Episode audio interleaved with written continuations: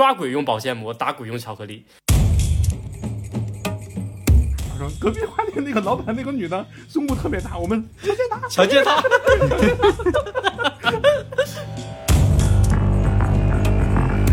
真奇双手结印，大喊：“你走开！退退退退退！”中式恐怖才是最屌的。啊，对，滑流，走走。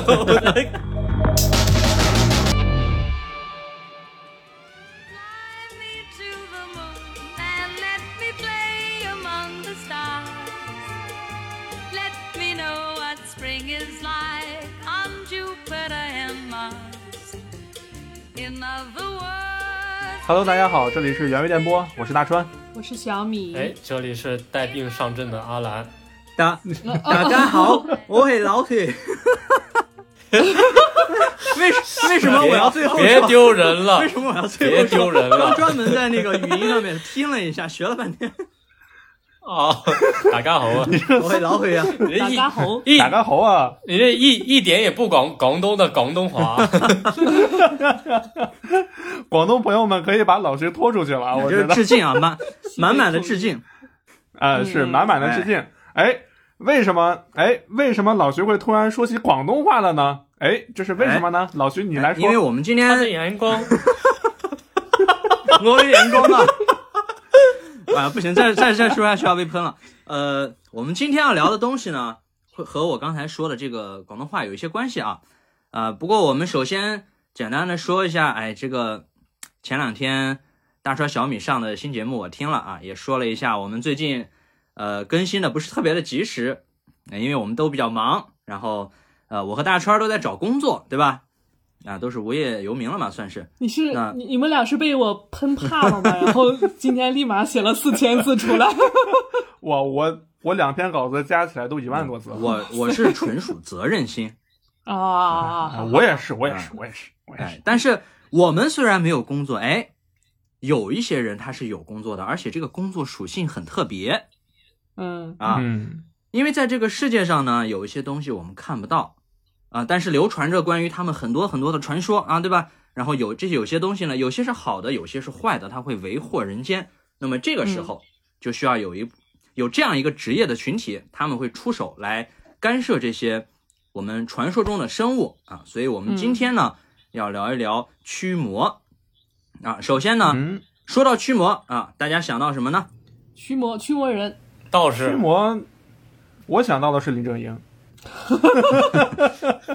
说啥都能想到林正英。反正就是我，我就是坚定，我就是那种坚定的东东方东方驱魔支持者。我觉得西方的驱魔那就跟玩儿似的。不是是这样，老徐因为老徐给我们列了一个片单嘛，就是这个东西方驱魔片单，然后我俩是先看的。这个老徐的那个日本的那个片子嗯啊，嗯嗯看完之后，紧接着又看了一部美国拍的驱魔片，然后我俩都快睡着了，真的。嗯，其实睡，其实睡着倒不不倒不就是不至于睡着，就是你会觉得东方人驱魔和西方人驱魔，就是他那个驱魔人的那个身手。确实有那么点儿一点儿点儿的差距，不是，我是说，但凡像林正英这样起来哐哐几脚，不就解决了吗？这 个这真的，就西方驱魔跟咱们东方驱魔比起来差太远了，真的。你关键是驱的魔也不一样啊。哎，嗯那么东西方驱魔师，哎，这也是两个不同的职业体系，他们驱魔手段肯定也是不一样的。所以呢，这一次，哎，我们给足了量。啊，我们首先呢聊一聊东方驱魔师啊，西方的我们后面再说。嗯，后面就不知道什么时候了。明年， 明年的这个时啊，候那，么我们今天呢会带来几部电影啊，大家跟着这个电影来窥探一下啊，这个东方的驱魔师都有些什么手段？哎，首先我觉得啊东方驱魔师就很重要的一个词儿啊，讲究，特别的讲究。 哎，对对，仪式感，该有的道具，嗯，港沟，港工啊，我不知道，我不知道啊！ 别喷我，我我开玩笑啊！ 哎，那么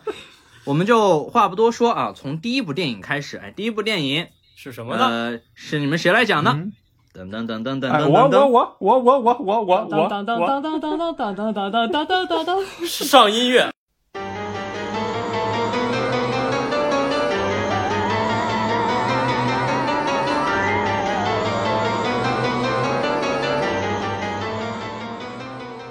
大家听了音乐呢，应该看过的应该都已经知道了。咱们第一个电影呢就是《回魂夜回魂夜， 喜剧片儿，》，谁跟你说这是？《回魂夜》可是星爷唯一的一部正儿八经的是恐怖片儿来的。哦，你知道吗？就是《回魂夜》这个电影啊，前期立项的时候，我不知道大家有没有了解过，就是九零年的时候，周星驰不是凭不不借那不，个等等赌等圣等会火儿，了等会吗？儿，等会儿，这个只有你能了解吧？我觉得，九零年啊，啊啊！是吗？九零年八八十八零，作为一个八零后，差不多上次真的有听友跑来私信我，川儿哥，你真的是八零后吗？挺好的，我挺好全是的，你们这几个人搞的是吧？挺全是你们这几个人搞的。挺好的，挺好的。嗯，然后就是周星驰呢，就是九零年嘛，然后凭借《赌圣》火了一把，然后接连的三年呢，他都走的特别顺。但是，哎，灵性的但是来了但，是在一九九五年的时候，有一部电影，就是现在被奉为神作，但是在那个时候呢，那就是垃圾，也就是《乐色大话西游，乐色》啊 乐乐色啦，就是《大话西游》啦，带外西对，就游是，《大话西游》，你别说了， 什么玩意儿？不是广广东的朋友广们东喷就话喷，广东的朋友们喷就 喷他们啊！我可一句话都没都没整这个啊。嗯然后那个《大话西游》当时在拍的时候，你们知道吗？就是其实《大话西游》这个电影是周星驰和刘镇伟人家一块儿搞了一公司，这嗯儿新彩彩啊星彩星公司，对，叫彩星公司，就是你们看，呃，《大话西游》开篇的时候，那个呃，那个那个那个公司就是彩星电影公司，而这个电影公司呢，就是是《大话西游》是这个电影公司的唯一的一部电影啊、也也也是最后一部，第一部也是最后一 部也，是第一部，也是最后一部嘛，是吧好？像专门为了嗯电影成立了一个公司。对对对，对，然后就没了。拍完就破产了。嗯，呃，九四年的时候呢，那阵儿如果大家了解电影的，应该可能也知道，就九四年的时候，低俗小说《阿甘正传》《肖申克的救赎》全都是在那一年出来的。我操，这随便拿出来一个片儿，那都是重量级的。嗯但是呢，同年在一九九四年的时候，还有一部电影，也同样是现在被奉为神作，但那个时候也是勒瑟，乐不勒瑟倒也不至于，但是票房特别差，就西是方乐斯就是让雷诺的《这个杀手不太冷啊哦，》，对。啊这电影当时票 Why？房特别差，票房惨败。 ！Why 这这片子在我心中简直就是殿堂级别的。所以为什么就是说现在的人觉得特别牛逼的片子，在那个时候的人觉得就是就是勒瑟呢？就这就是时代时代让现在人的思想不一样啊哎，了。你们八零后真的不懂得欣赏。我九二年的，主要是那会儿我们九零后没办法买 单，对，他 妈刚的，出生嘛。就是但是呢，星爷星爷本身特别喜欢这部电影，然后呢，在九呃九五年的时候，《大话西游》惨败以后，在这个时候呢，刘镇伟就找到周星驰说，要不咱们再拍一部电影吧？然后咱哦因为咱刘们镇再伟成立一家公司，回回本儿，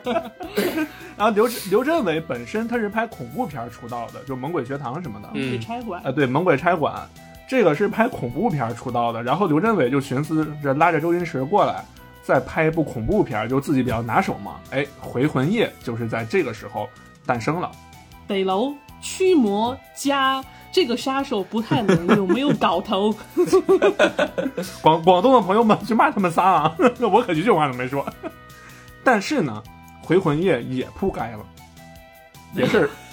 哎呀，也也也是抛街了。这这个又得成立一其家实公司了，这下。 《回魂夜》的票房在当时就只有一千多万港币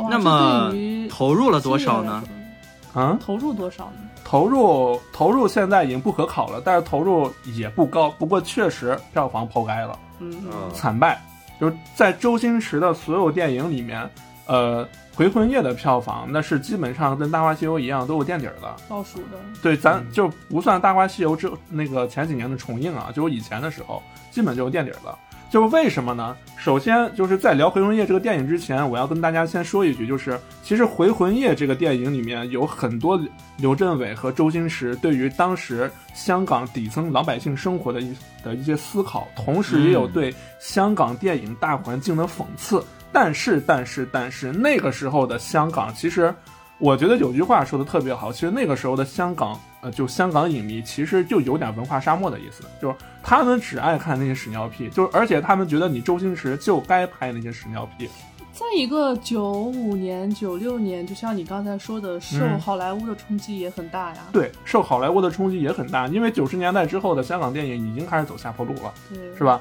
呃，所以这部电影呢，哎，又又又抛开了。那具体这部电影是讲的是什么呢？那阿兰，你来跟我们说一下呗。噔噔哎噔噔噔噔噔噔噔噔噔，嗯上音乐，上音乐啊！放音乐，对，这这段插音乐， 我们要插两段音乐嘛？对我们必须要插两段音乐。这个音乐我太喜欢了，太喜欢了。嗯对。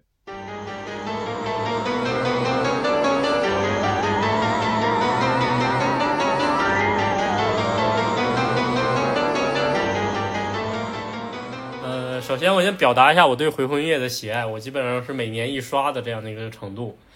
哎呃，我也是，哦，我每年二刷，哦，没有哦，啊。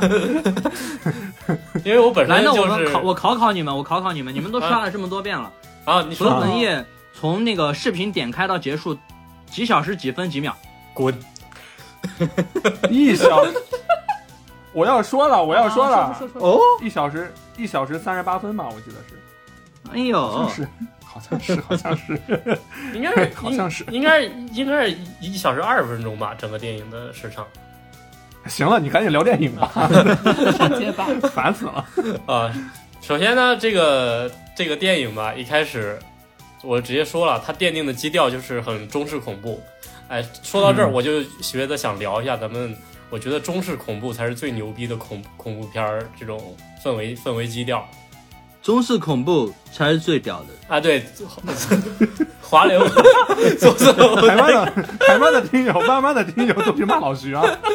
对，然后然后整个整个开始的时候，就是他就用什么纸人啊，然后对就是祭奠祭奠人的那种饭，就是那种米饭上放放着那米个饭香之类的，筷呃子，啊对筷子、烛台，呃，就用这个这个直接把基调给奠定了，是一个很恐怖的氛围嘛。然后突然画面就转到了呃很现代的这种大楼大楼上，就是我们的整个故事的发生地是一个居民区居民楼，可以可以理解为我们现在的一个小社区这样的这样的一个地点。然后我北们京的天通苑社区 嘛，哎差不多差不多，差不不多差不多，北京天通苑嘛， 哎，这时候我们的女主角莫文蔚就登场了，一开始就致敬了一下重庆森林嘛，哎对，嗯王菲的那快个，速的嗯就晃来呃对晃晃来晃去， 对，就是然后莫文蔚的一个独舞，就是跟画面里边王菲那种古灵精怪的形成一个呼应，其实也是嗯强调一下她的这种。这种性格就比较有灵性的一个一个人物，然后也表达出了快速的表达出了她失恋了，然后嗯愤怒的、愤怒的在那个自己的卧室里边把箱子给甩下去。这时候又交代了一些就是这个社区的几个保安，这几个保安，啊，有这么好笑吗？没有这几个保安非常有有喜剧特色，这个这边我要插一句啊，就这几个保安里面就是。都是谁演的呢？首先就是大名鼎鼎的如花李建仁，嗯他肯定是在里面有李建仁，然后还有李立池。李立池，我不知道大家可能相对来说听这个名字可能比较陌生，但是我说他是谁，你们就知道了。《大内密探零零发》里面皇上身边那个鼻毛特长的那个拍马屁那那哥们儿，嗯嗯，他就是李立池。然后这个李立池呢，基本上出现在周星驰的所有电影里面。这哥们儿是个编剧，其实他其实他好好多周星驰的电影都是他和周星驰一块儿拍的。金牌编剧，对，然后还有一个特别有名的就是《少林足球》里面的大师兄铁头功铁打 黄一飞，铁胆，对，他在里面叫铁胆。小领功夫侯爷， 真的侯，呃，那行，然后阿兰，让嗯阿兰继续继续，对，就是这几个角色，还有一个领头角色叫卢队长，就是保安队队长卢雄， 卢雄他。本人就叫卢雄，他他本人他本名就叫卢雄。对，就是通过一个很快速的剪辑交代了这这这几个人嘛，然后就拉开了故事的一个序幕，就是在这个社区里面，有一有一户的一个老太太发生了意外身亡，嗯然后他们家呢有除了他，还有一家三口，就是他的儿子、儿媳妇跟他的孙子。嗯他死后呢，这就是马上就要到他的回魂夜了。人死后第七天回魂嘛，有这个传嗯头说。 七，对，就是头七。嗯对，呃，然后这时候呢，就是，呃，他们夫妻两个就经常在楼道里边儿去去烧个香啊什么之类的，就是求我保佑啊之类的。呃，然后这时候就引出了，就是邻居们就偷偷说闲话，就说生前对老太太不好点儿什么之类的，是，然后结果现在现在还在这儿求保佑，嘿，这这时候就是有一定的端倪嘛，然后就、嗯结果呃，到了头七那天，真的就是回魂了。其实这一块儿我着重可以说一下，我觉得这一块儿是的最恐怖的一段，嗯对，这这一段是整个片里面第一个恐怖点，老太太、嗯我老太太通过电视机回魂。我觉得可能也是整部电影里面最恐怖的一幕，我觉得。甚至是呃这个香港恐怖电影里面一浓墨重彩的一一段。 呃对，在排得上号 的，呃，在在我的在我的心里边儿，甚至在世界里世界的恐怖片里边儿都能哦拍哟哦到。哟，哎呦，哦哟，那来你你你你讲一下这段吧。对，着重讲一下，嗯这段就是他开始是通过氛围嘛，他就是完全没有说很很反物理的那种现象，一开始是其实都是可以有迹可循的，停电，嗯嗯，然后包括它的那个风吹可以把那个那个摇椅给吹吹摇嘛，这种其实都是、都是给人感觉是就是那个呃一个普通人他自己在家，然后突然停电了，然后就衍生出来一部分就是心理的那种恐惧，然后嗯也是很常识的东西，但是突然这个电视的出现，我觉得是一个算是创新性的创新性的一个怎么说呢？一个恐怖镜头这种感觉。对我记得应该是没有，我记得我记得之后之后还有国外的去效仿这样的一个桥段，哎，对，是，嗯嗯。然后具体的我，因为我本身看恐怖片也不多，所以所以我也说不上来什么特特别专业的东西。呃，之后就是老太太就回魂了，回魂以后呢，她附到了她的孙子身上。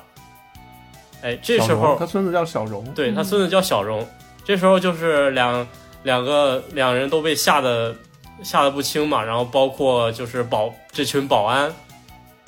卢队长，卢队长，卢队长 也被卢卢队长也也发现了，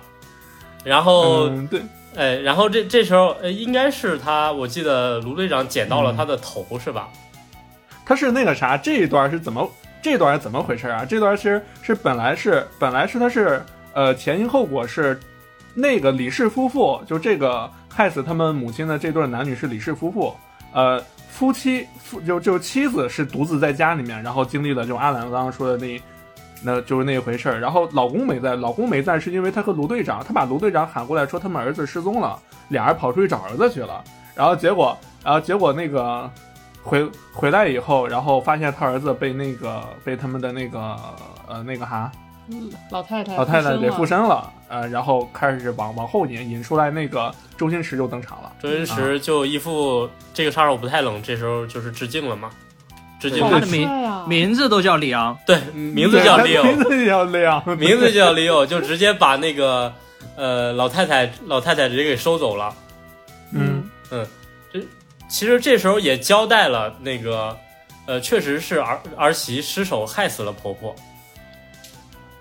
呃，怎么说呢？这个其实是因为是其实是因为半夜他们夫妇他们夫妻俩让老太太半夜下楼买东西，结果老太太在那个楼梯里面失足摔死了。不是啊，啊是他们是他们争吵的时候把老太太推啊到冰箱上，对对对对对是对的对对，推过去了。对，哎呀，然我的后脑子他们对邻居的统一口径是是老太太啊下对楼对买对东西不小心摔死的，对对对，那个婆媳吵架嘛，对。对啊，对对对，是不然为什么他那么做贼心虚？你啊想，就对是对那种对心里有鬼的那种状态。对，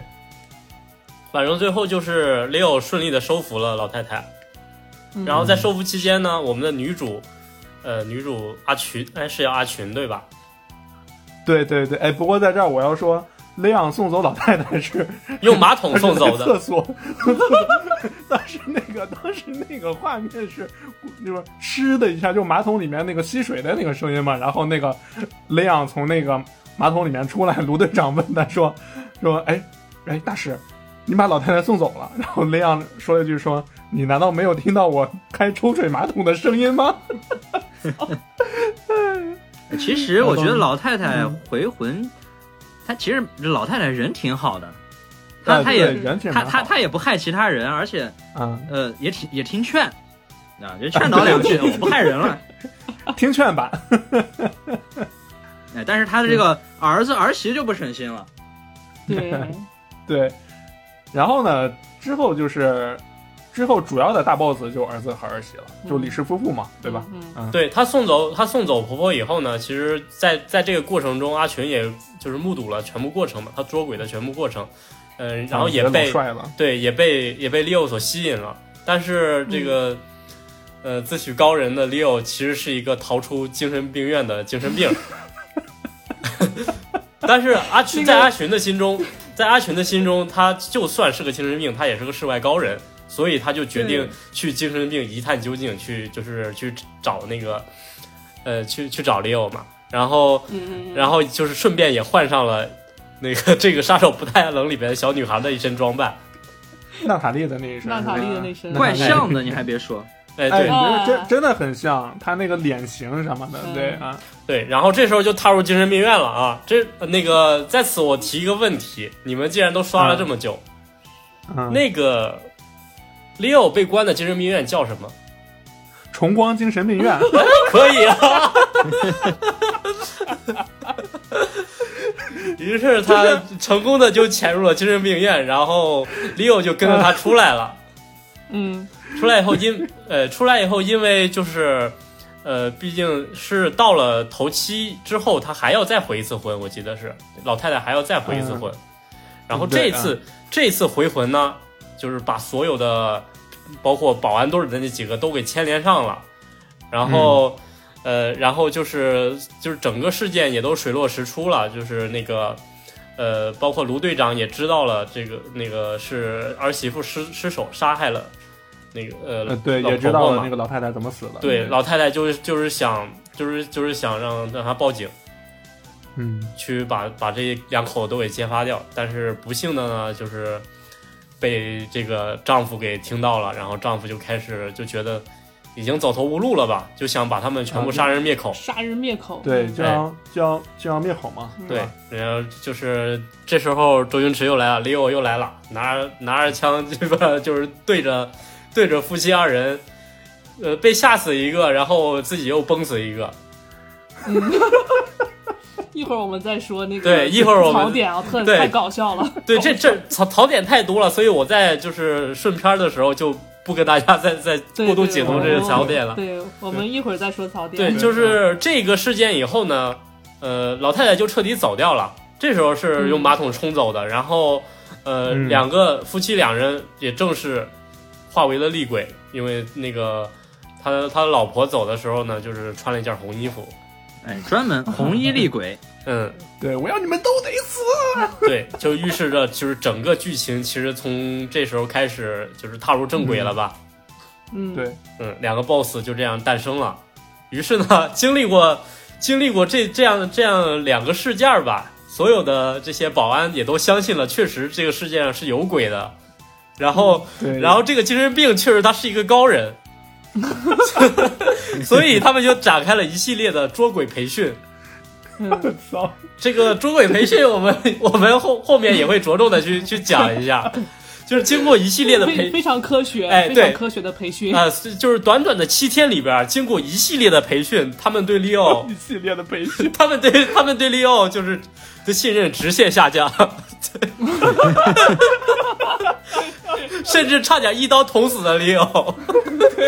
如果不是他坏在肠子里边儿那块阑尾，Leo 就已经死了。嗯嗯，那个盲肠， 对于是就于是就在这个不欢而散的这种这种情况下，又他们终于熬到了这两个夫妻头七回魂的那一天。但是头七嘛，对，就是正当女鬼女鬼跟男鬼过来回魂，打算报复他们的时候，李友从医院赶回来了。然后就是，呃，我们的片子就进入了正题，就是就是这时候就是喜剧元素没有那么多了，就是真正意义上开始死人了。包括嗯，对，包括这些保安队、保安队长什么的，最后七个人就死的，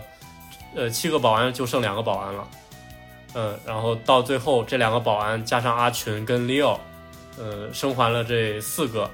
四个之后呢，Leo 又 Leo 又不幸被附身，但是 Leo 本身他具有一定的灵性，然后他本身就是个驱魔师嘛，然后把自己的、嗯把鬼压在自己的身体里，然后让阿群拿着电锯一下把自己给锯死了。至此，这个荒诞的、荒诞这荒诞的闹闹剧就这样落幕了。之后，嗯剩下的三个人就被关进了精神病院，然后继承了 Leo 的衣钵，然后对，包包括对，包括包括那个 Leo 的那个那束花也被也被阿群保存着，到最后 Leo 回魂的时候，就是通过这这个花，阿群又见到了 Leo。嗯，整部片子大概就是讲了这样一个荒诞的、一个比较闹剧的东西。黑色有点黑色幽默，我对，觉有点得对黑色幽默。嗯对，其其实我觉得《回魂夜》这部片子呢，其实你可以把它分成三部分。第一部分就是李老太老第一太次回回魂魂嗯，，对，老太第一次回魂，然后从就从电影开头到老老太第一次回魂结束，嗯、这是一部分。然后第二部分就是从那个，呃，从老太正式回魂那天开始，然后一直到亮用马桶把老太送走，这是又一部分。然后第三部分就是最后的和那个李氏夫妇斗法的那部分，我觉得分三部分。然后我们其实可以先从第一部分来说啊，就第一部部分里面，我觉得整就是整部片子里面最恐怖的点，就是阿兰刚刚说的那个，就是老太太第一次电视回魂的那一段。对那个真的很恐怖。嗯嗯，对，那那一段其实就是像阿懒刚刚说的一样，就其实所有的现象都是可以用科学去解释的，但是就是因为那个那个李氏夫妇的那个妻子，她心里有鬼，所以她看所有的东西全部都是灵是灵异现象，嗯，是吧？是，嗯，然后是在第一部分，我记我记得有个特别搞笑的一个点，就是李立池和和那个如花两个人在那个在商场巡逻嘛，然后那个那个谁李立池说，我们今晚就去把把隔壁的那个商店里偷了，把他们嗯钱全部偷光，然后呢，然后如花然后呢，然后如花说说不不不不不不偷隔壁的花店花店，然后为什么？他说隔壁花店那个老板那个女的胸部特别大，我们直接拿。强奸他，然后李立石梆的就一巴掌，然后说：“你有没有原则？你有点原则好不好？我们抢了钱就可以找妓女了呀。”然后那个如花说：“那行，我们找完妓女，我们再强奸她。执念啊，”执念，执念，这就是执 念。嗯，然后之后呢？然后之后老老太太回魂，第二次回魂的那一段，其实我们其实，在那个最精彩的那一段，就是商店里面就众人追逐嘛，那段嗯鬼戏你们还记得吗？嗯其，实这一条，其实这一段戏，我觉得拍的特别巧妙，它能分成四条线。首先一条，第一条，卢队长在楼梯的时候不小心一脚把李老太的头给踹飞了， 踹掉了，然后，然后那个李老太就说：“卢队长，你把我的头安上去。不过这老太太真的挺挺好，啊挺善和良善的。”哎，我觉得挺好的，对，挺挺和善的一个鬼。 对，然后卢雄特别害怕嘛，然后就说：“你不要，你不要，你不要害我，你不要害我。”然后老太太说：“我要害你，我第一次回魂的时候早就害你了，你把我的头接上，我给你讲怎么回事儿。”然后卢雄刚把老太太的那个头抱起来，然后那个李氏夫妇的那个。那个、那个、那个、那个丈夫就拿着刀就在后面，就开就看着他说，就开始要杀人灭口了。这是第一条线。然后第二，这对，这是两条线。然后，呃，一个是拿到了老老太太的头，关键道具，关键道具获 得，对。然后第二个就是那个过来杀那个谁卢卢队长。然后第三条线就是铁胆，铁铁胆老婆跟他离婚了，哎然后对呃喝酒买醉，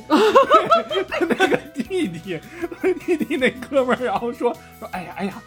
别哭了别哭了，我帮你叫妓女，马上就来了。 然后这是又一条线，然后第四条线就是那个谁李立石和那个如花两个人已经成功的在那个商店里面把人家钱给把门哦，把钱把钱钱已经偷了，对拿着那个袋子已经出来了。然后这个时候，卢雄抱着老太太的头跑过来，然后那个人在后面拿刀在追他。卢雄把老太太头往他们那个那个钱袋里面一放，然后就跑了。然后他们俩，李立石和如花去追卢雄，然后那个拿刀的那个人在那儿追那个就是追他们几个，然后就是那个老太太没有头的尸体，铁胆在追老太太，铁胆，然后黄奕的演的铁胆在追老太太，这然后一边追还一边喊：“哎，你这个女人怎么搞的？你到底是我给你钱，我我给你钱，我们做全套吧。”然后最后结束以后，铁胆的那个铁胆铁胆的裆部被搞得贼大， 都都没有知觉了， 好重口啊！拿拿着枪指还会流水，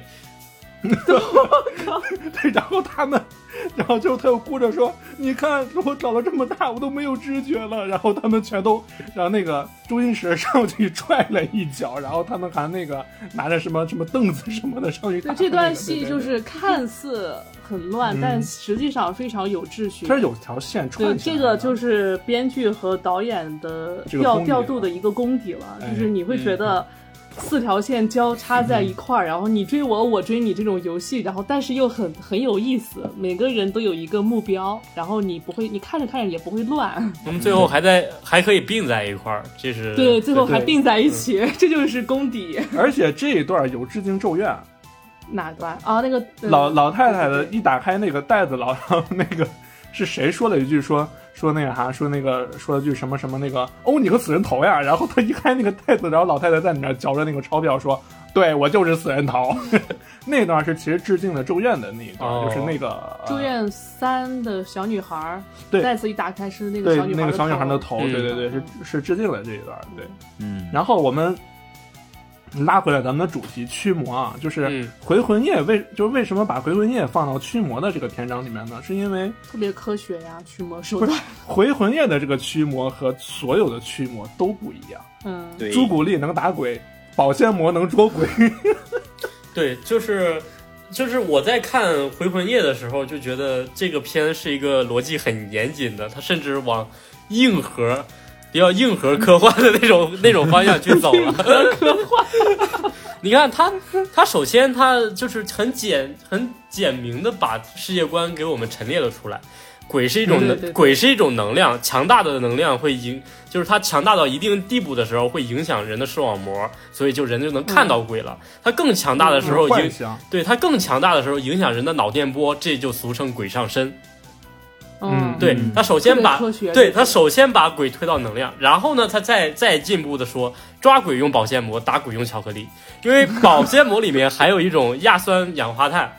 呃亚亚酸氧化硫，可以将鬼的能量分子给包裹住。我操！我当时看这一段的时候，哦，好有道理啊！ 因为他，我觉得就是周星驰的周氏喜剧跟碰上了刘镇伟的这种天马行空，他们凑在一起，他们创造出来的，对他们创造出来的东西虽然很反逻辑，但是你就框在他们的里边儿，看得很舒服。一本正经胡说八道，就是在他们的世界世界观里面是非常科学的一套解释。 合理的。对，嗯很合理，很舒服，就不像其他的，其实他们是其他的也有很很烂的那种片子，他们架构的世界观就是东一套西一套，最后其对实凑不出来一个闭环，不像人家这对这两个就是完全是闭环的。你别出去，嗯你出去可能就不对了，但你只要进来，我操，好对哦！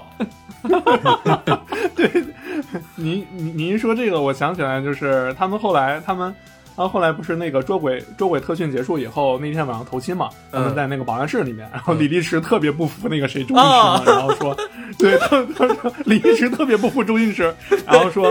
说说啊，就是因为割了条盲肠呗。然后那个周星驰说不，你错了，这真的不是一只普通的盲肠。然后他说啊，割了割了盲肠。然后李立池说，把你盲肠割了以后再给你缝缝起来，对吧？然后说不，你又错了。 然后李立池特别崩溃嘛。然后大说哥，你让我对一次好不好？ 对你让我对一次就对一次行不行？然后那个周星驰说，有的时候面子是自己凑上来丢的。然后当时把李石给气坏了，然后就说我不看了，然后冲出去以后。就是我们，我们至今仍不知道李立池那天晚上在外面到底看到了什么。不是，他是门打开，然后一秒钟，然后立马就又折回来，立马变了一副脸。我觉得你说的对，我们探讨一下怎么 抓鬼。然后两我承认刚才我说话有点大声了，大哥，一生大哥，一辈子大哥。我的命就是你的， 就是他的搞的这个反差，我觉得就是那种反差感特别好笑。嗯对，李立池在这里边塑造的角色，我觉得还是挺鲜明的，因为他从捉鬼开始就就不服周星驰，包括抹屎的那个时候也是， 也是他去的吧，然后包括、 对是对他是他，对，包括他们他们练胆大会的时候去扔那个，就是手递手传炸弹的时候，最后传到了李立池那 边。爆炸以后，李立池躺在躺在那个救护救护车的救护椅上，他说：“你他妈的自己在那玩这个，自己穿着自己穿着那个防爆的那个防弹衣。！然后还有一个就是，还有那段特那段特别有名，就是那个李立池不是拿着刀不是去砍他嘛，嗯然后说。你把手伸出来，然后周星驰伸出来手，我让你把头伸出来，然后周星驰就把头伸出来，然后说：“我今天我就不信我砍不了你。”然后结果他说：“不行，我还是下不了手。”然后周星驰砰的给了他一巴掌，刺我呀气我啊！他 吃吃我呀！因为他那个时候已经龅牙了嘛，然后说吃我呀，然后不吃，然后又一巴掌吃我呀，然后又不吃。其实其实那段在拍的时候，本来是李建仁是那个角色，是扇的是李建仁，嗯然后人都不愿意，就你扇我巴掌是怎么回事儿？结果李立池李立池当时自告奋勇说，那那大家都竟然都不愿意来，那那我来吧。嗯，所以从这一点看，李立池和周星驰关系真的特别嗯，还不好错，啊不。是他们是关系特别好，对。嗯然后然后就是就是抹屎的那个了嘛，嗯就是嗯把手往上一插，然后插到屎上摸了摸，然后用用纸一擦。怎么了？我不觉得我又学到什么奇 什什么东西啊！然后周星驰把那个屎往他脸上一抹，其实抹屎那段儿就是，呃，我我小时候看这个对我冲击冲击最深的两段儿，一个是那个抓鬼的那一段儿嘛，就是什么抓鬼用保鲜膜，打鬼用巧克力，刚刚刚刚讲的那段儿，嗯然后另一段儿就是抹屎的这一段儿，就是哦 Leo 当时就说。呃，他我觉得他说的很有很有哲理啊，这一段儿。他说：“你自以为受过高等教育，出入什么上流社会，是是你自以为就出社会是你自以为学学识，然后认为屎是无聊跟污秽，就就等于你老妈或者大姨妈从小到大告诉你鬼是恐怖的一样。就算这坨屎不臭，你也一样看不起它。然后鬼不过来咬你，你也一样会害怕。嗯害怕如果大家能反转这种观念就好了。 哎呀，特别有道我理，没想到阿懒和史共情了。所以阿兰有去尝试摸石吗？ 所以又 所以又回又回到了那个著名的著名的就是逻辑问逻辑问题嘛。你想，你如果如果有一个屎味儿的巧克力跟一个巧克力味儿的屎，你吃哪个？对是我全都要所以。就是，所以就是总结一下，总结一下《回魂夜》《回魂夜》这部片子其实是一部，你可以说它是一部非常另类的一的一部驱魔片儿。它不同于香港当时主流的，就是英叔英叔那一派的那个道士捉鬼，嗯他用了各种就是像阿南刚刚说的什么现代化科学啊，各种哲学闭环逻辑啊，来给你解释鬼是什么东西，呃然后你又这些你想不到的这些东西，保鲜膜能捉鬼，朱古力有巧克力能打鬼，嗯，就是这些东西是你完完全全是你想不到的。就在这之前，应该是没有任何人拍过这种类似的电影。嗯，对你，你看完以后，你就会想，他凭什么不能捉鬼嘛？对他凭什对么啊不能捉鬼嘛？所以这就是体现了刘镇伟和周星驰当时的思想，他们他俩就是要颠覆，他俩就是要就之前我就开篇我说的时候就讽刺香港的这些呃香港影视的大环境嘛，就是在讽刺香港影视大环境缺乏想象力。就嗯为什么、为什么捉鬼就必须是林正英那一套呢？就是憋着气嘛，因为《大话西游》的失败，，对，就是憋着一口气，然后最后那这部电影最后的时候，他们在天上飞的时候，不是有个人在在打电话吗？他说，然后阿丽呀、你放心，我从来都不会骗你的。然后这句话刚说完，然后他一看说，阿丽有四个人在天上飞呀、哎，我那个我如果如果没记错，那是刘镇伟吧？对，嗯那是刘镇伟客串的。对，所以总结起来呢，这就是一部很另类的驱魔片儿。哎，是吧那你们看完这个有没有一种感觉啊？我当时看完以后，我突然觉得会不会这一切都是他们幻想出来的？但其实我觉得这个结尾挺耐人寻味的，是哎哎，是，有对可，这个有可结尾能好多人都在解读，因为他们最后都进了精神病院。嗯，实实际上有有有人解读是一切都是阿群的幻想，对，说阿群他本身是个精神病嘛，呃，有一段隐喻就是安群在在赤了在赤了亮一刀的时候，然后他们自己的独独白 独白嘛，然后那个画面是周围一圈人全部消失了，就只对有安群一个人在那站着，嗯嗯，对吧？嗯，嗯，这怎么说呢？我也可能有这方面的那个原因，我觉得，我要说一个我觉得嗯特别好笑的桥段，嗯，就是哪一段？ 就是他老婆在楼上，然后穿着红衣服，然 后说，就是面目狰狞的说：“我要你们都死，我要你们拉一块陪葬。”然后他正准备跳的时候，周星驰说：“我给你钱。”然后突然转过来，画风变得特别美，多 少钱？啊，对，那对那一段也特别特别经典，然后那个输血嘛，嗯，就很就很就是很怪诞的一种搞笑，对那就是那个里面我对最喜欢的角色其实是那个一直在倒霉的那个小 哥，那怎个么又是我？啊，道友明，道友道友对，明，道友明，道友明，对他本他其实也是一个，他好像是一个电影的幕后啊啥，我记得副，副呃副应该导是演对对应该他是是个副副导导演演。对，呃他是片场副导，然后最后最后我总结一下这个片儿吧，这个片儿嗯呃，这个片儿最后还有一个小彩蛋，就是因为因为就是开始大川也说了嘛，这个片子嗯是刘镇伟跟周星周星驰失败之失败《大话西游》之后的一个作品，但是然后又但是失这败个了这个片子跟《大话西游》表现的内核还是一样的，都是都是我不入地狱谁入地狱，本身就是这个跟那个周星就就跟那个《大话西游》是一脉相承的嘛。然后有一个彩蛋就是他们、他们最后被鬼逼的要飞天的时候，嗯首先阿群他他是没有头发的嘛，因为对他他那个头发为么？什么突然就消失了呢？因为他本身就是戴着假发。哦，然后这时候其实是在隐喻了，而包对包括他们最后就死的就就剩下两个保安，那两个保安的形象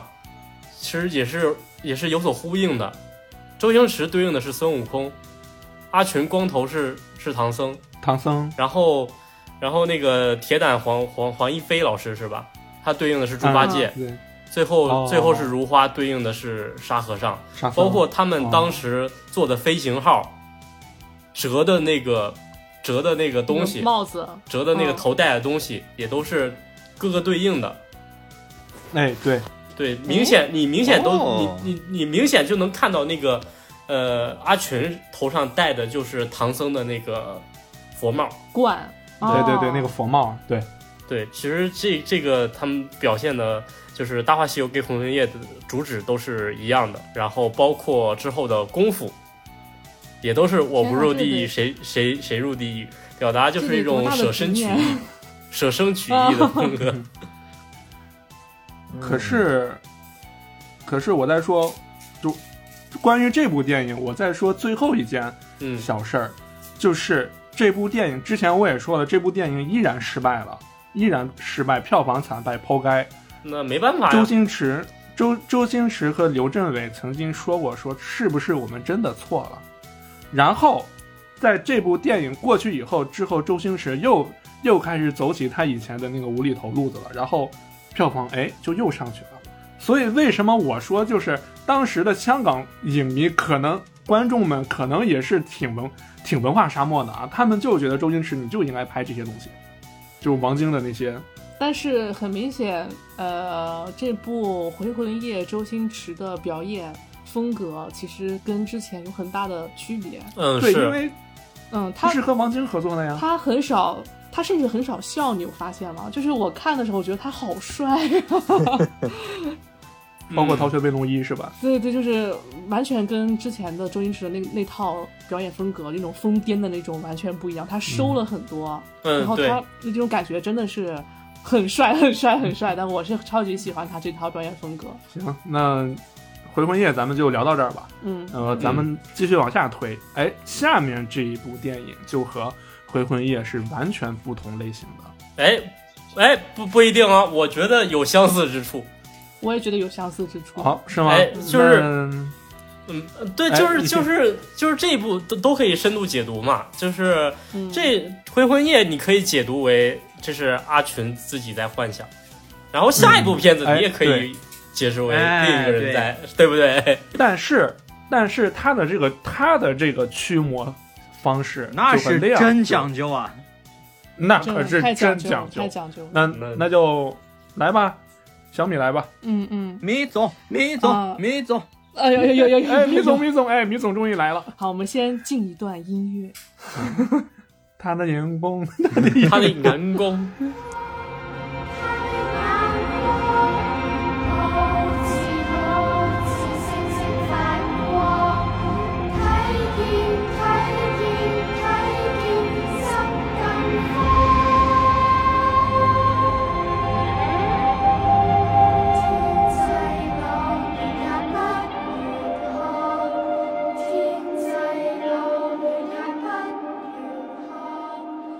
呃，这个片子是一二年吧，还是一零年？我记得这个片子。呃，它原原12年嗯对它的原名叫《僵尸之七日重生》。嗯，对，嗯，那其实这个片子它核心点就是围绕重生。然后为什么说它跟《回魂回魂夜》有很多相似之处？首先，它的发生的地点，嗯、包括它里面的一些桥段，嗯然后其实跟《回魂夜》是很像的。嗯首先，它也是发都生是在一一栋非常诡异的大楼里啊面，，筒子楼，不都是在对香港的，嗯，对啊，啊对你这个 强强行强行一样，没有没有没有任何营养的回复。不讲道理的吴 鹏。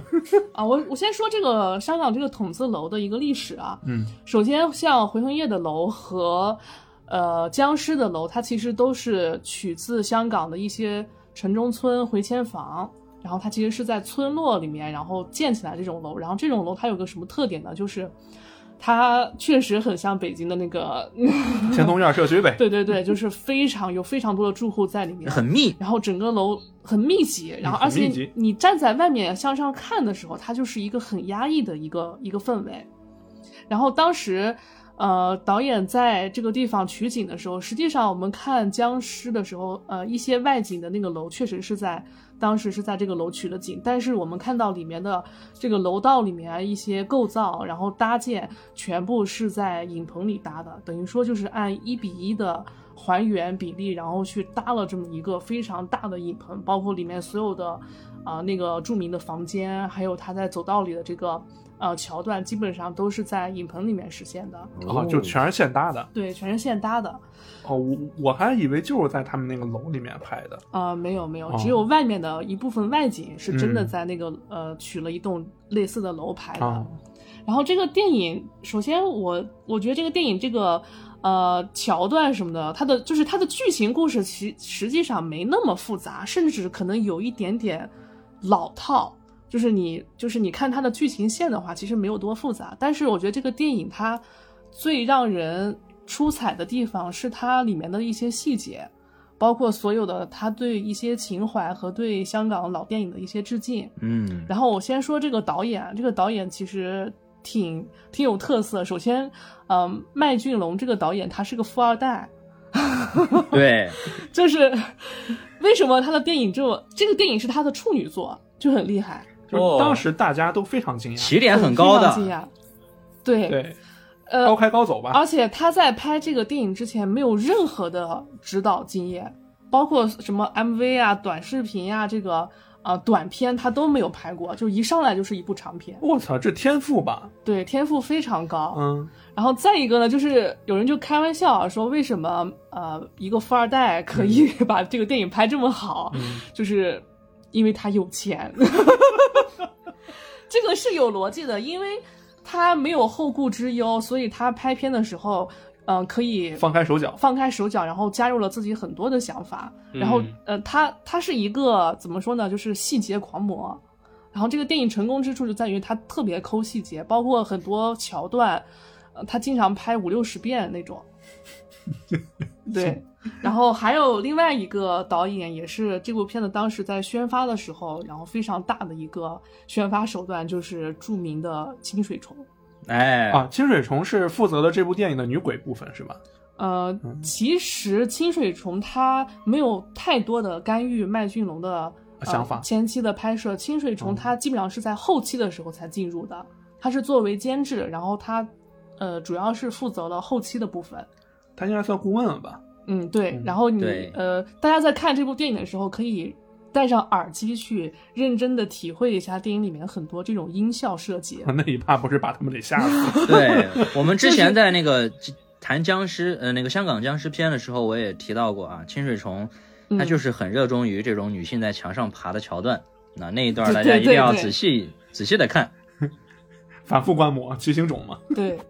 而而且甚至它里面有些片段会用到左右声道，嗯，对，立体声嘛，对，然后这个里面很大一部分的后期特效加音效、音乐设计都是清水虫来把控的。 哦，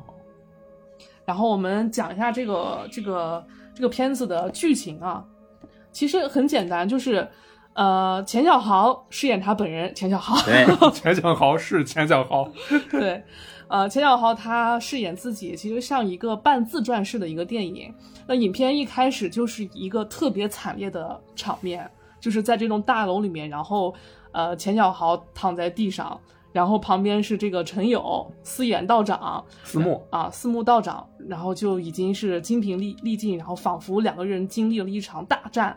是这样一个，然后同时这个音乐经典的音乐《鬼新娘》就响起了，而且是一个经过变调处理的，是一个慢速处理了哈。对，嗯然后呃，其实跟《回魂夜》有点像，它一开始就用音乐和这个氛围把整个电影的基调就给敲下来了。对对，定下来了。啊，然后和《回魂夜》不同的是，麦浚龙他的整体基调是非常阴冷的基调，嗯，它里面所有的，甚至它那个，我觉得它片子里面都甚至没有饱和度了，就是偏对向嗯对一个黑白色调的，只有在一些特殊的场景，比如说呃，暗示着非常危险的这个二四四二这个房间，然后它会用大量的红色调去铺垫它。然后整个片子其实是一个很阴冷、很阴暗的一个色调。然后钱小豪饰演的自己呢，就是一个中年失意的演员啊，他已经他也没有工作事业无成，对，也没有工作，哎就像现在的大川一样。 就像现在的老徐一还有老样，徐， 你把他也带上。对对嗨对，我觉得他前面这一段儿可以简单概括为当呃当一个叫钱小豪的男人决定去死，对哎，对，啊，他对他来到大楼的唯一目的就是自杀，嗯，就是结束自己潦草的一生。哎，那他为什么要自杀呢？为什么为什么呢？呢？老婆跑了，孩子跑了， 为什么你们都沉默那？他这嗯个是结果啊，是什么导致老婆跑了，孩子跑了呢？没有工 因为没作有吧？工因作，为，没有工作 因为没工作吗？小米快跑啊！ 你你是在挑拨夫妻关系，你知道吗？ 小米只要一跑，大串的要素就集齐了。操，他其实一开始。呃，钱小豪他的这个造型也很有特色，他一直戴着一副墨镜儿，嗯，嗯，然后这个墨镜儿其实是象征着他嗯此时是非常自卑的一个心理，他不想让别人看见他，他的整个神态啊都是憔悴的。然后这里插一个，呃，幕后啊，就是据说，据说当时，呃，麦浚龙导演为了让钱小豪达到这种。就是面如菜色，然后这种憔悴的状态，然后折磨了他两个月。哦因，为因为钱小豪本人是一个很健康的人，他平常的饮食啊各方面都是很自律、很规律的一个人。嗯，然后呢，麦浚龙他找到钱小豪，首先他就开始剖析钱小豪，他说我们要拍一部电影。这部电影呢，需要你深刻的挖掘自己，就开始 PUA 他，你知道吧？ 就是说，你觉得你你有没有觉得自己很失败？想当年， 就是特别损啊！他就拉钱小豪，就突然就开始抨击他说：“其实你有没有觉得自己非常的失败？想当年你十五岁就当男主角，你可是和这个嗯李周连润杰发啊所李连李连杰、呃杰嗯周润发，然后站站在同一起跑线上的对，周润发还还给他搭戏啊，嘛周润发还是你的配角。嗯你有没有觉得这些年你非常的失败，就是你那种挫那种挫败感，你有没嗯有由由心的？然后他就开始诱导钱小豪，你知道吗？哦，哎，然后嗯，呃，然后钱他把这个事情说完之后，他说我们要拍一部戏，这个戏呢就是要深挖你自己内心的那种失败、那种自卑感。 emo 了，钱小豪 emo 了。 emo。对，首先我要我要在你的这个心理上达成这种 emo 的状态，然后其次呢，我要折磨你的生理。然后他是怎么折磨钱小豪的呢？就是说，呃，他要求钱小豪不能睡觉，啊，就非常的变态。基本上他每睡两个小时，然后工作人员就会打电话把他叫起来啊，你应该起来撒尿了，就是跟他聊个十分钟啊，就是这你睡两个小时，电话打过来，然后我就找人跟你聊个十分钟，就是打乱你的作作息规律，打乱你啊的生物钟，将近持续了两个月吧，我操！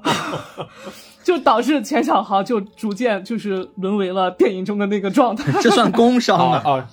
这算误伤吗？这算精神损失费吗？这这不得？ 对，然后包括拍摄期间，咱们后面非常精彩的那个呃走廊的那那个大战，嗯 然，后那个水泥大战，嗯当时拍的时候真的是一比一的做了一个一一个走廊那么大的一个水缸，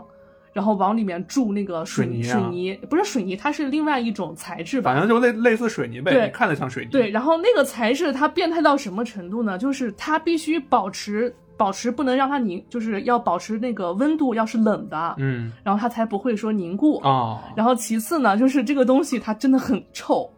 然后它臭的时候每天都要换新的进去，就是一整个水缸，然后就需要钱小豪，然后在里面摸爬滚打，然后每天身上都裹着那个东西，就哎呦异常的我臭的。妈呀就是整个拍摄过程就是非常折磨人的过程，然后包括呃呃，就是一开始的时候，钱小豪去自杀上吊的那一段，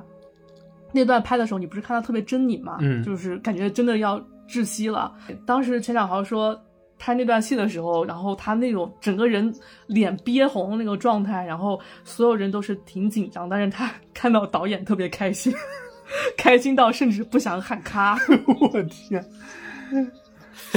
钱小豪说谁让他给的多呢？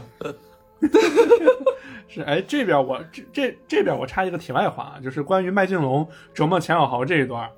就《闪灵》，你们知道吧？嗯，闪灵》里面那个那个女主不本身那个女主长得就就就就挺吓人嘛，对吧？呃，对吧？然后后来《闪灵》后半段那女的不是在全程崩溃嘛？嗯，当时在拍拍《闪灵》的时候，其实那个女的一直都找不到那种状态。嗯然后库布里克也不告诉她，然后库布里克也是像麦浚龙一样，就开始折磨她。他库布里克要求整个剧组所有的人孤立她，远离她。霸凌他。然后那个库布里克对还对霸凌，对库布里克就是在霸凌她，让而且还不不告诉她为什么，让那个女的一直觉得啊，我是不是戏演的不好，导演不喜欢，就一直在 PUA 她，把她 PUA 整个人的情绪、精神都崩溃了，然后再去演，给演下来了。 其实和麦浚龙折磨钱小豪的那个手法是一样的，太变态了。对，因为男主杰克尼克尔森本身就是美国的国宝级演员嘛，就是他是不用这些外部刺激的，但是库布里克对那个女主就是这么刺激，你坏坏，所以就是 啊，对，坏坏，坏坏有个坏坏，对，然后我们说一下这个片子里面出场的主要人物啊，嗯首先钱小豪，然后其次出场的就是呃有叔陈友，思墨，对，然后他的他们的名字基本上都用的是嗯之前啊、所有僵尸片里面惯用的他们本身的名字，啊，对，嗯就是就是。基本上，如果对香港僵僵尸片看的比较多的，这帮全是熟人，都是老面嗯孔。嗯。哎对，然后这栋楼里面有一对母子非常呃特殊，哎就呀是惠英红惠演英的红哎这呀个红姨，哎红呀，红姨啊，惠英红演技是真的好哎，，太棒了，嗯，然后他儿子是一个患有白化病的一个小孩儿，嗯然后这个小孩儿其实，在全片当中是一个象征着希望的一个意象，因为你可以看到整个片子是很阴冷的色调，但是只有这个小孩儿他是白色的嘛，白色调，然后。呃，这个孩子其实是这样，他本身导演是想找一个真的有白化病的小朋友来演，但是呢，就是因为这个病他，呃，容易就是危及他的健康。首，他不光是怕阳光，然后可能会有很多并发症，所以感觉不太好。然后最后就找了一个小朋友，然后每天真的是开拍前要将近化妆两三个小时，我的就把它画成这个白化病儿童的这种感觉。呃，然后其次这这栋楼里面还有还有一对老夫妇嗯，啊，就是呃梅姨和她的老头子，东叔、哎，他老头子是那个东谁叔啊武耀汉演的，对，鲍然奇后进、吴耀东汉，叔对。嗯东叔这个角色呢，就是承接了整个后半段非常精彩的这段主要角色，对主要角色。然后他主要讲的就是，呃，这部呃这这个楼里面还有另外一个坏道士呃，中发，中中发发，啊中九发叔演的九叔，九对叔九呃九叔在二四四二，然后二四二里面有一对双胞胎女鬼，这个这个鬼的呃设计，其实这个楼里面就是这部片子片子里面除了。呃我们熟知的香港的僵尸，然后另外就是可能是因为有清水崇来做监制吧，然后引入了一对双胞胎女鬼，然后它其实是非常日式的嗯这种恐怖。而且还有一个，这这片儿有一段是阴兵借道，对，哇，那段太他妈震撼了，我操！哎太帅了，那段非常帅。对，呃，这个这对女鬼和呃东叔后面形成的僵尸有非常独特的一个设计，就是这对双胞胎女鬼呢是有魂无魄。那么东叔他后面被练成僵尸呢，他是有魄无魂。然后最后的大战其实就是，呃，在九叔的操作下，把这对女鬼的魂注入到东叔的这个这个躯体里面，它叫容器嘛，嗯然后炼成了非常厉害的这个毛浆，应飞该将，飞啊飞将将吧之是前我之前我在那期像那个僵尸科普说过，飞飞奖，将，对，其实是飞嗯将，飞将，然后最后这场戏的呃全整个电影的高潮部分就是钱小豪在走廊大战飞将， 按理来说到了飞将这个程度，已经不是人所能对抗的了。对，呃，然后我要说这个片子里面的呃一些非常重要的意象吧。首先是金木水火土的这个意象，哎，那个五行盘，呃，对五行盘，然后呃最重要的其实是水。你们有没有发现整个？大楼都是在一个阴冷的、阴潮湿的一个氛围下，嗯，所以我可以理解这边儿，因为因为它本身这个地方就是那个水元素 水元素过多，所以导致这边就是特 阴气特别重不是你应该反过来，啊，因为阴气重，所以水元素多。对，所以水元素多。哦，好的，因为它电影里面有非常多的特写镜头去专门拍那个水滴，嗯，包括钱小豪他在自杀的时候，没一会儿，然后他身上全是水在往下渗水，哦然后那个手指也在往下渗水，这个是水的元素。其实，在道家里面，我们说一个人他从生到死，然后他会经历一个地水火风的相继流失，就是呃，通常我们所说的风。就是最后一步，就是人的那一口那气，口气，那口啊，气随着风消散了，那这个人彻底就没了，就是有这样一个一个讲究。然后其次就是这个片子里面非常经典的这个镜子的意象，然后其实东西方对镜子的解释不太一样。呃，我我们东方包括呃整个亚洲吧，像日韩啊，对镜子它都是一个驱邪、辟邪的一个功效，啊不是吧？招邪呀？不是招邪是西方的啊，是西方的吗？啊是西方西方的镜子是招邪，但哦啊东方大部分的镜子是用来辟邪的好吧啊，照妖镜嘛，照妖镜，啊。对呀、你看《大话西游》那个不是照妖镜吗？啊，对，照妖镜，嗯，齐天大圣，然后这个镜子的辟邪的呃源头是因为镜子可以反光嘛，然后通常可以把光引进来，所以就会有一种辟邪的说法。嗯，八尺镜，对，而且它这个有挺多的那种隐喻，就是一种对称的感觉，包括镜子，它里外两个世界，嗯，然后对对对，这个房间是二四四二，也是对称的，包括里面还有两个对女鬼，嗯，对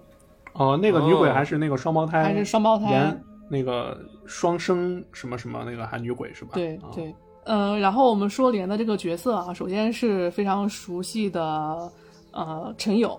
陈友这个角色，哎，我好喜欢她，陈友这个角色基本上在僵尸叔叔，对，他在《僵尸叔叔》里面是最出彩的。嗯嗯，对，呃最经典的的那个桥段就是拿了把小剑给了五马，然后然后五马问他：“你把你把刀给我了，你怎么办？” 然后他从后面拿出一把一人高的一把大刀，说：“我用这个就行。 陈友在以往我们所熟知的僵尸的电影里面，其实是我觉得他的呃出彩程度就是仅次于林正英。就是如果如果说林正英真的是很很正，然后很让人有安心的话，那第二让人安心的就是陈友。”呃，陈友这个道士的一般的性格是比较那种活宝一些的性嗯格，嗯嗯，对。对，和英叔那种假正经不一样。但是他在《僵尸》这部电影里面，然后性格就一反常态，嗯因为这部戏我们说它是一个关于执执念。执念的一个故事，其实陈友他在里面饰演的这个友叔，他的执念跟钱小豪是有相似之处的。钱小豪的执念是在于这个事业、家庭双失意嘛，然后觉得人生嗯没有什么希望。但是友叔的话，他的执念就在于他身为一个道士，结果到头来没有僵尸打了哎没，有僵尸可打， 无师可捉。就是这个年代人人都火化的年代，何来的僵尸呢？ 对，而且本本身本身糯米是要打僵尸的，对结果可好，现在那儿现在炒糯米饭了。说到炒糯米饭，这个店铺里面还有一个人，小米你来说吧，是谁？呃，他的那个大厨嘛，就是楼南光，楼南光。对这个人也是基本上也是香港僵尸僵尸片时代的一个，我觉得他本人也能代表那个一个时代的缩影。对。然后大家可以就是注意看他那个有书开的那个炒呃炒米饭的那个馆子啊，它上面写的是米铺，哎，对他写的是米铺，而且它那个牌子是一个特别老的一个木牌儿，那个牌子在《嗯僵尸先生》里面出现过。对，就是就是大家看《僵尸先生》的时候，那个米铺是谁开的呢？是吴马开的，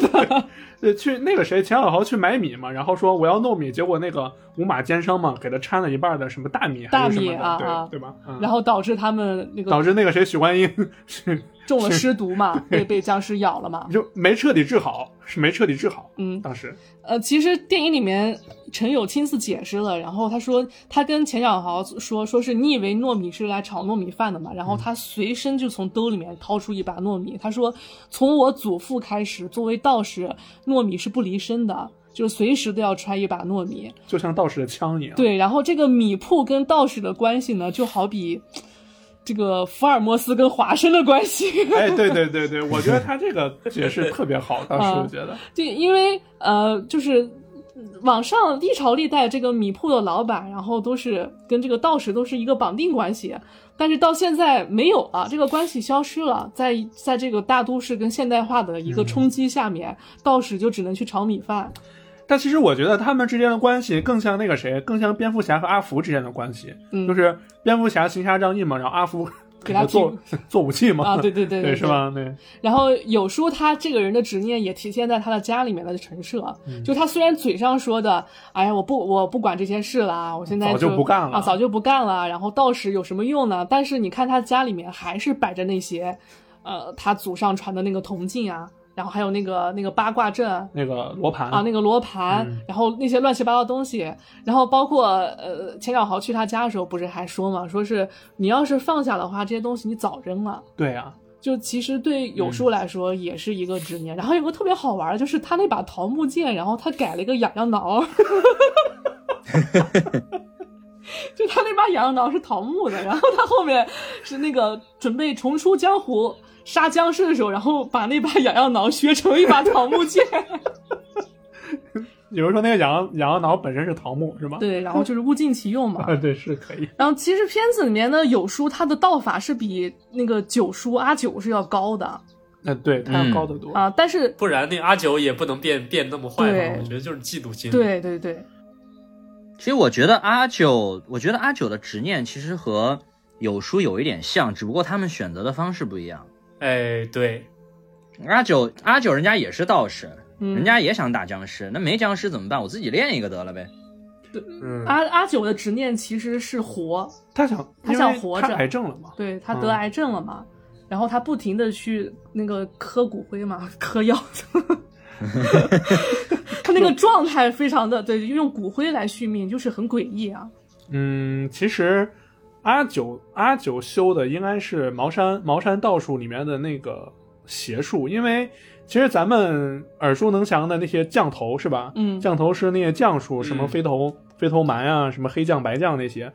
降术，其实最早就是从茅山道术里面演演变过去的。茅山道术其实里面不是光救人的，里面有很多阴狠毒辣的招式的，只是正派的茅山道士是不屑用那那种东西。所以阿九他他应该是主主修那些邪术的茅的茅山道士，应该是包括炼尸啊。嗯，呃，养小鬼啊，这些啊，哎，阿九的这个养小鬼是非常有讲究的。你们知不知道泰国就是有这个古曼童啊？呃啊，这个太有名了，嗯，你们知道古曼童是怎么做的吗？怎么做的？就通是用那个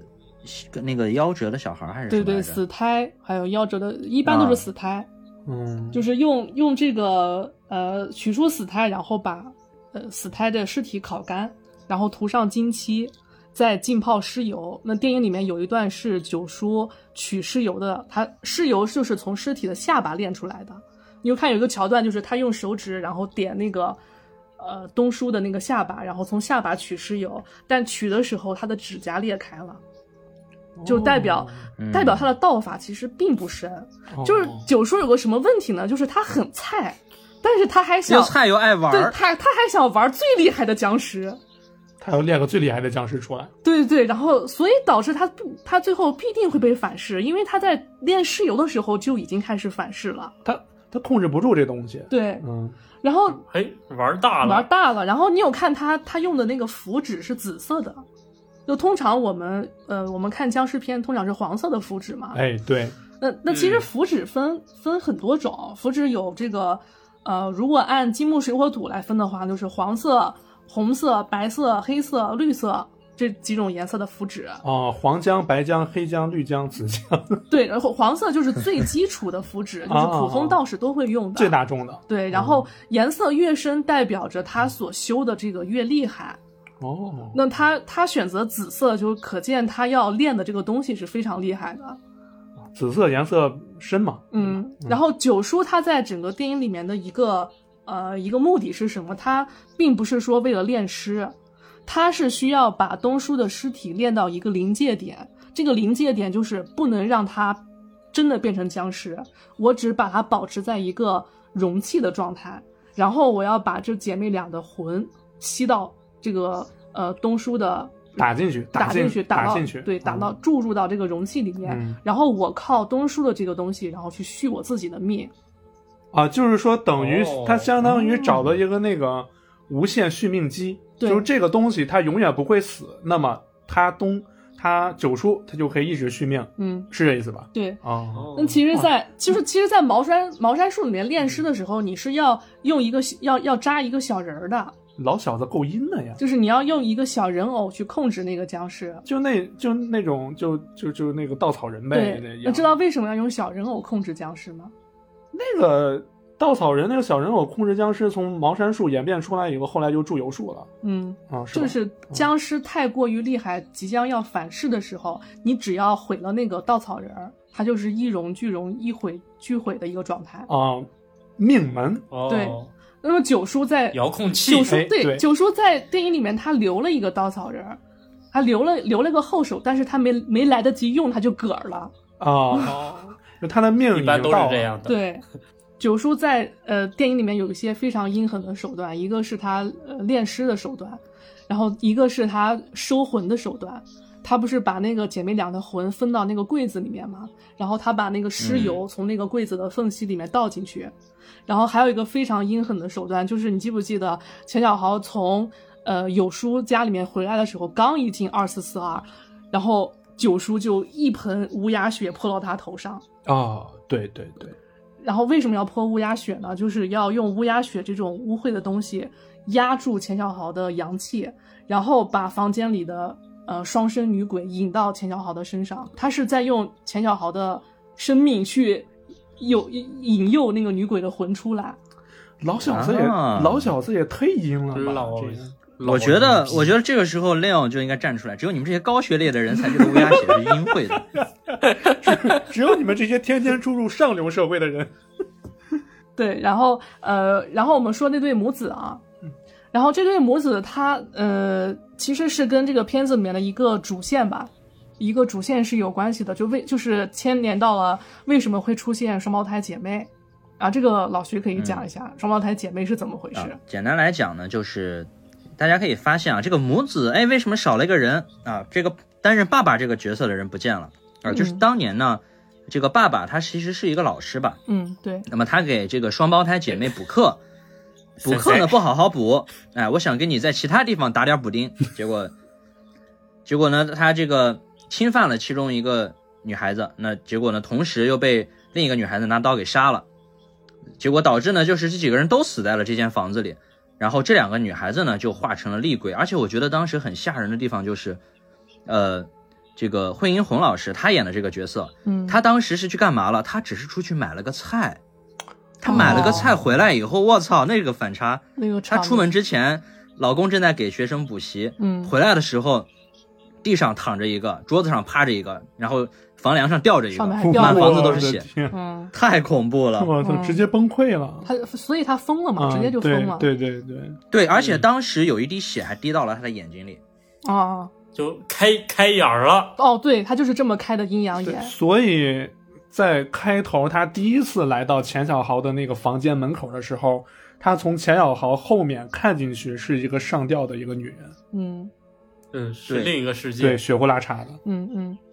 所以他再也不敢进那个房间了。嗯。嗯，然后他日常出没就是，其实就是在走道里面，然后偷偷偷一些那个祭品啊嘛，就是人家在门口祭祀的东西，然后他要拿回去跟跟小孩子吃。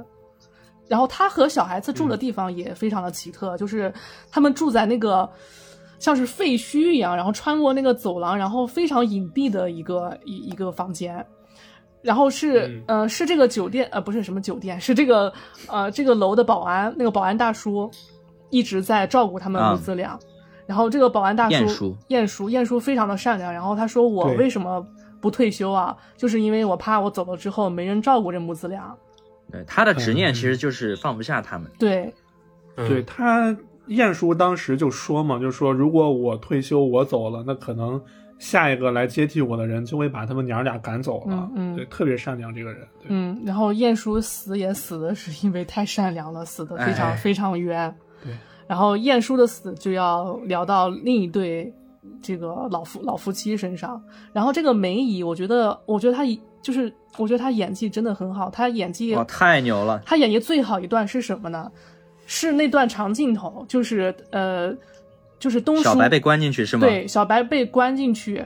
然后东叔就是东叔已经戴上那个铜钱那的个口铜钱面罩口面罩，然后对已经快练成尸了，站在那儿，然后有一个长镜头是梅姨，然后环绕着东叔，然后在诉说，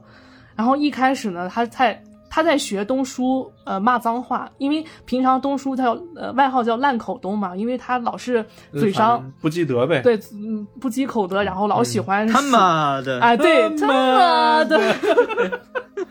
这个原味电波的四个人好像也不太忌口德。 一开始，呃，梅姨就是一边跟东叔说，一边学东叔说话。哎，隔壁的这个肥婆怎么怎么的，然后他就，然后接下来他就开始跟东叔说：“老头子，你没你好久没那个什么了，我好想你啊！没有我那个，我连那些花儿，他天花板上不是养了很多干花儿嘛？他说我连那些花儿都够不到了。然后绕了一圈之后，整个是长镜头啊，没有断的。绕了一圈之后，然后梅姨的就是逐渐开始哭啊，她就开始哭泣，然后逐渐精神就开始崩溃了。其实梅姨她为什么能做出嗯杀小白的这件事儿，就整个人是因为整个人的精神崩溃了嘛。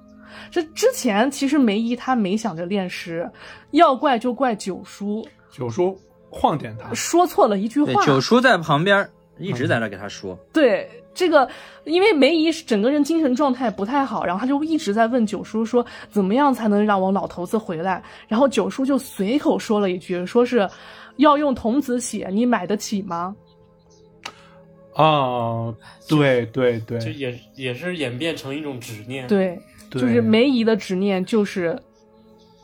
就是想让他让复他那活个复活东对叔。对对想对复活对东叔，让他老头子回来嘛。舍不得东叔，然后正好这个楼里面对有一个小孩儿小白，天天去他家玩儿。嗯然后他他又一想，这小孩儿有个疯妈妈死，就他死了也没有人会去那个那个、嗯 追查的，那就那那他就最好的对象呗。对那也人啊性的对，恶。其实对吧他一开始挺不忍心的，他把小、嗯小白推进那个房子，门关上以后，里边砰那么一哦声，太小白可开怕始了哭，太可然怕后了。他靠在外面的那个表情，就一开始他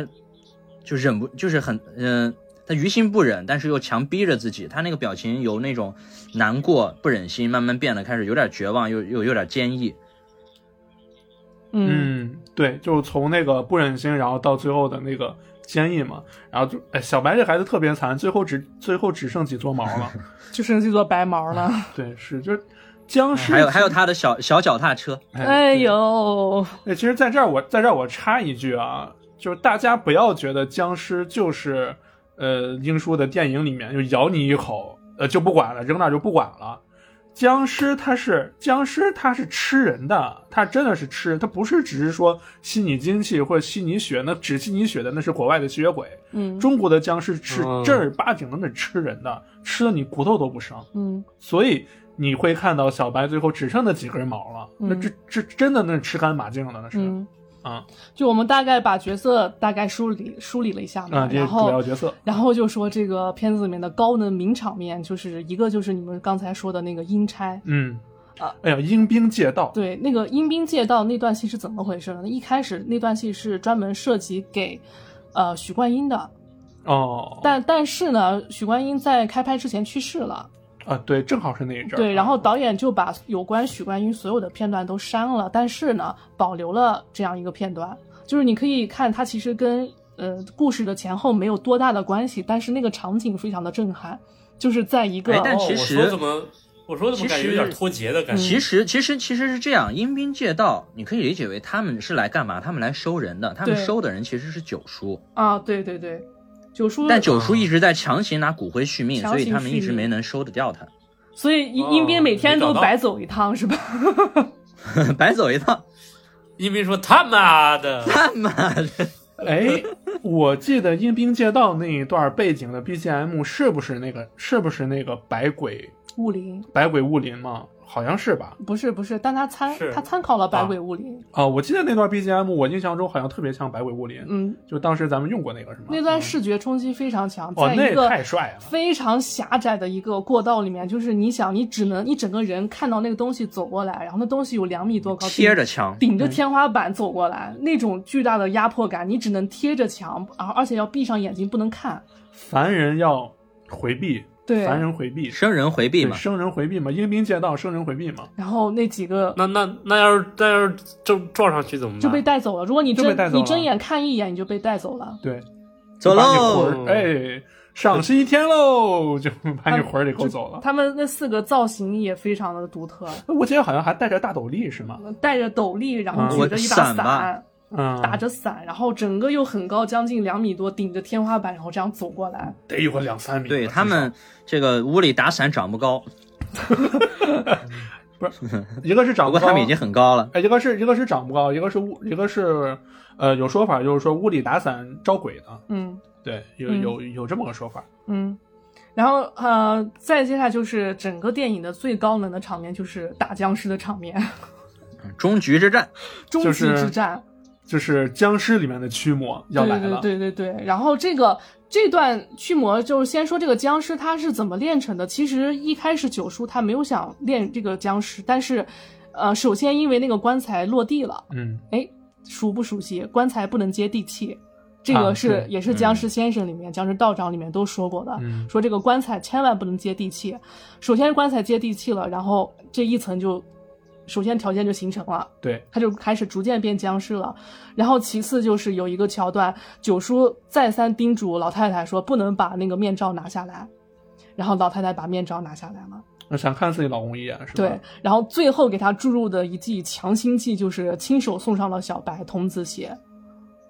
齐活了，起火了，这行个啊僵尸就无敌了。嗯，有血有有气有那个反正生气儿什么什么什么什么，反正全都有了。嗯，然后他们接下来的这个这场大战其实就是那个罗盘的五行嘛，金木水火土啊那个罗盘太屌了，我天，神器啊！神器，但是嗯那个罗盘上面全都是血迹，伤敌一千自损八百，我感觉。就是有多少他们我记得有叔好像丢了一条胳膊吧，，对对对，嗯丢了，他那条胳膊硬生生扭断呀、扭我断的对对，天，还不是砍掉，是生生的扭断了，我的老天爷！他那他那个设计的非常巧妙，就是他把钱小豪注入在一个一个像一个异世界的一个空间里面，就是我每转一下那个罗盘，转到这个金木水火土每一个等级的时候，然后你那个空间就会幻化出来各种各样的，然后像是水，然后土泥，然后还有树木，就是五行元素呗。对，对应着每一层的五行元素。嗯而且为什么有呃有书会被折断胳膊，就是他，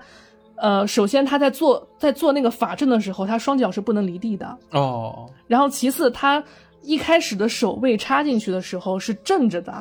哦那么正着的手转三百六十度怎么可能呢？哦，然后对但是他应该扭着插进去。对他应该倒着插进去，转经验不360度 足刚好。就可见他也没怎么用过那个法器，我估计是。嗯，我觉得应该那法系应该本身就那样，因为你之前也说了嘛，上面全是血嘛，那应该嗯也是他往上几倍的他的那个那个那个那个前辈们可嗯能那留的，然后呃扭扭断的手对而且那个， 而且那个五星盘可能它就是因为那个五星盘它插上去以后是要用自己的血去激活的，对上面是有尖儿的，有可能是有刺儿的，有可能那个东西它自己就是在转的，嗯，嗯，它控制不了。要不然你想一个对人自己去扭扭断自己胳膊，其实很难的。我操，那那自己扭断自己的胳膊，那先不说力道怎么样，你能你能不能下那个狠心扭下来都是一回事儿。哎，这个前面有一个小小彩蛋啊，就是有书回忆自己童年的时候，然后他父亲也是一个道士，他父亲把他留在朋友家里面，然后对他说了一句：“我有事儿先出门了。”然后就再也没有回来。嗯，然后你看他父亲的那个也是一只手也是断掉的，嗯，对，就有这个可能。然后最后这场这场戏嗯最精彩的就是那个五行大战嘛，然后就是充分体现了为什么我说这个亚洲的驱魔师是最厉害的啊，因为他可以用物理，嗯就是把纯粹纯打呀，就是把把僵尸直接直接用物理方式干死。以前以前看过部小说叫《茅山后裔》，嗯那小说我特别喜欢，那就是专门就是讲的就是那个啥茅山道士嘛，然后里面主角、主角他师傅在训练他，就每天让他那个腿上绑着好几斤的沙袋跑好几公里，然后他用他师傅的话就说。你身体都练不好，身手这么差，你你跟那跟你跟那些玩意儿斗，你怎么跟他们斗？嗯所以我觉得这句话说的特别对，就所以就是说之前为啥一开篇我我说东西方驱魔就是西方驱魔的闹着玩儿似的，东方驱魔那才叫赤手空拳。这段这段打戏还是钱小豪还是宝刀未老，我觉得哎还是打的还是很相当精彩的。对，哎呦，香港这帮人拍打戏那可真是绝了。嗯，然后最后最后的最后，这个片子，然后又有一个小升华，就是一一切大战结束之后，回到了电影一开始的那个镜头，啊大战之后，然后天上开始下雪了。你要知道，香港下雪，就是这个意象，其实就是已经代表了这一切有可能就是根本就不存在。然后果然，对，而且你们有嗯没有注意到，就是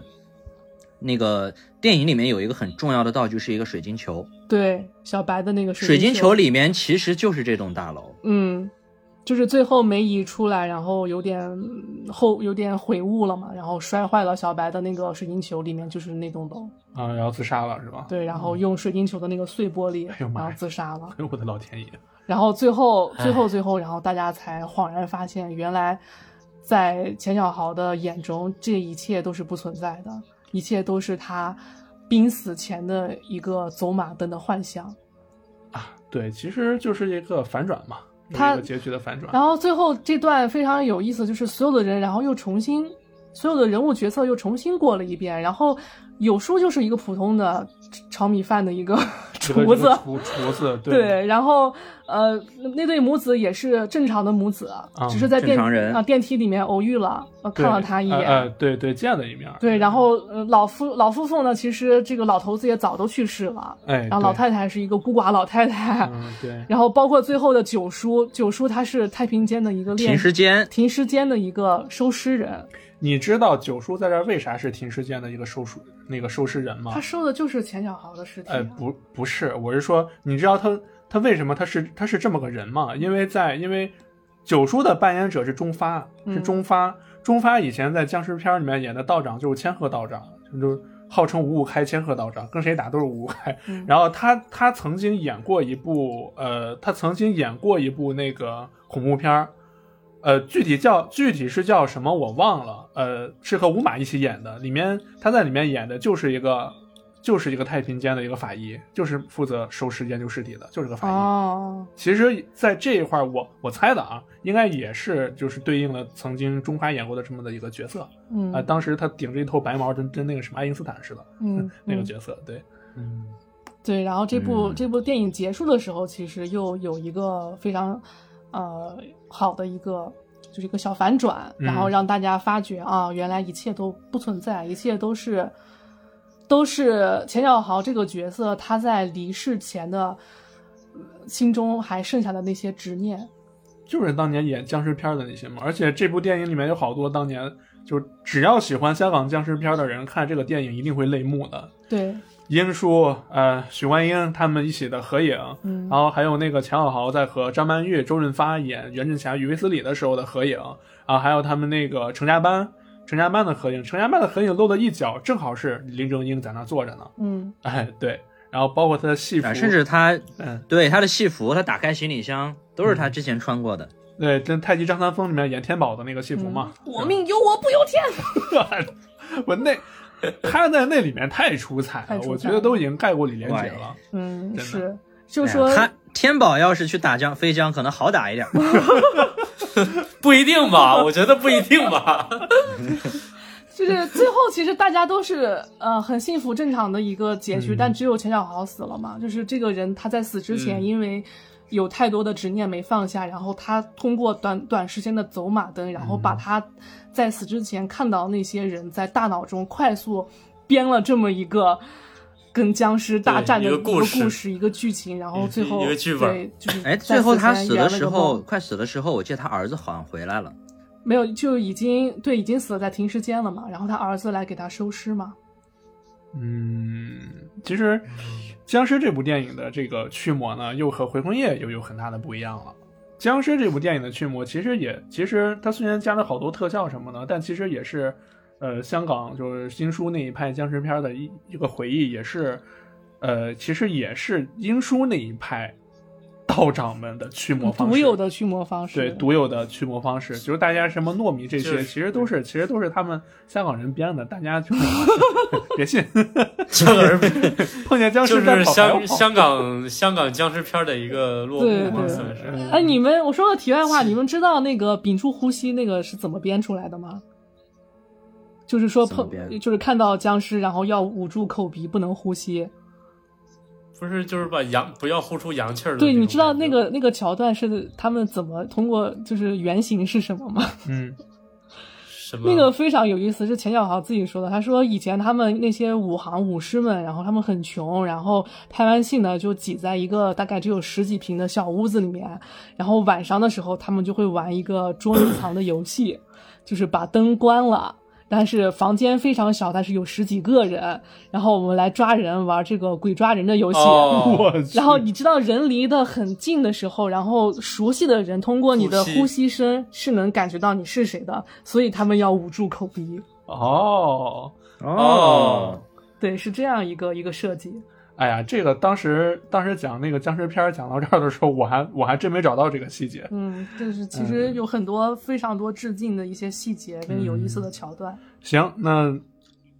咱说的两部啊，两部都是应该是算是咱们中国本土的嗯驱魔，嗯，呃，驱魔片儿。然后接下来呢，接下来的又一个驱魔呢，就不是在咱们中国了，就是哎哎我，们走出去看一看对。我们走走出去出国门，走出国门，看看外面的驱魔是怎看么样看隔的，壁的樱花国是怎么驱魔的。隔壁的太阳你国是轰怎么去的？你你你轰你击轰你轰 this，呃，日本人です Japanese， 对，呃小日子过得不错 的，小日子过得不错的小日子。 那那这趴老徐来吧，啊，行，那我们刚才聊完了两部中国的片子啊，这个驱魔手法都不一样。嗯、我们现在来一下，呃，你哄，你轰击， 呃，我们今天， 我们今天呃这一部呢，我们会给大家聊的细一点啊。然后，嗯呃，这部电影呢叫做《来了》。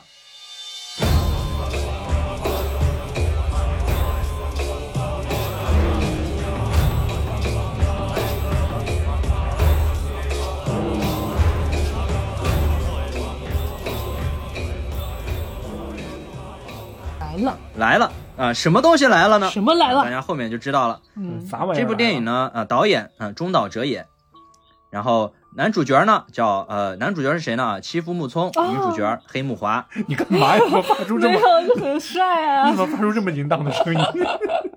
能不你克制一下自己好吗？口水。好，你继 续。嗯啊呀，那行，那这个影片开篇呢，其实是一段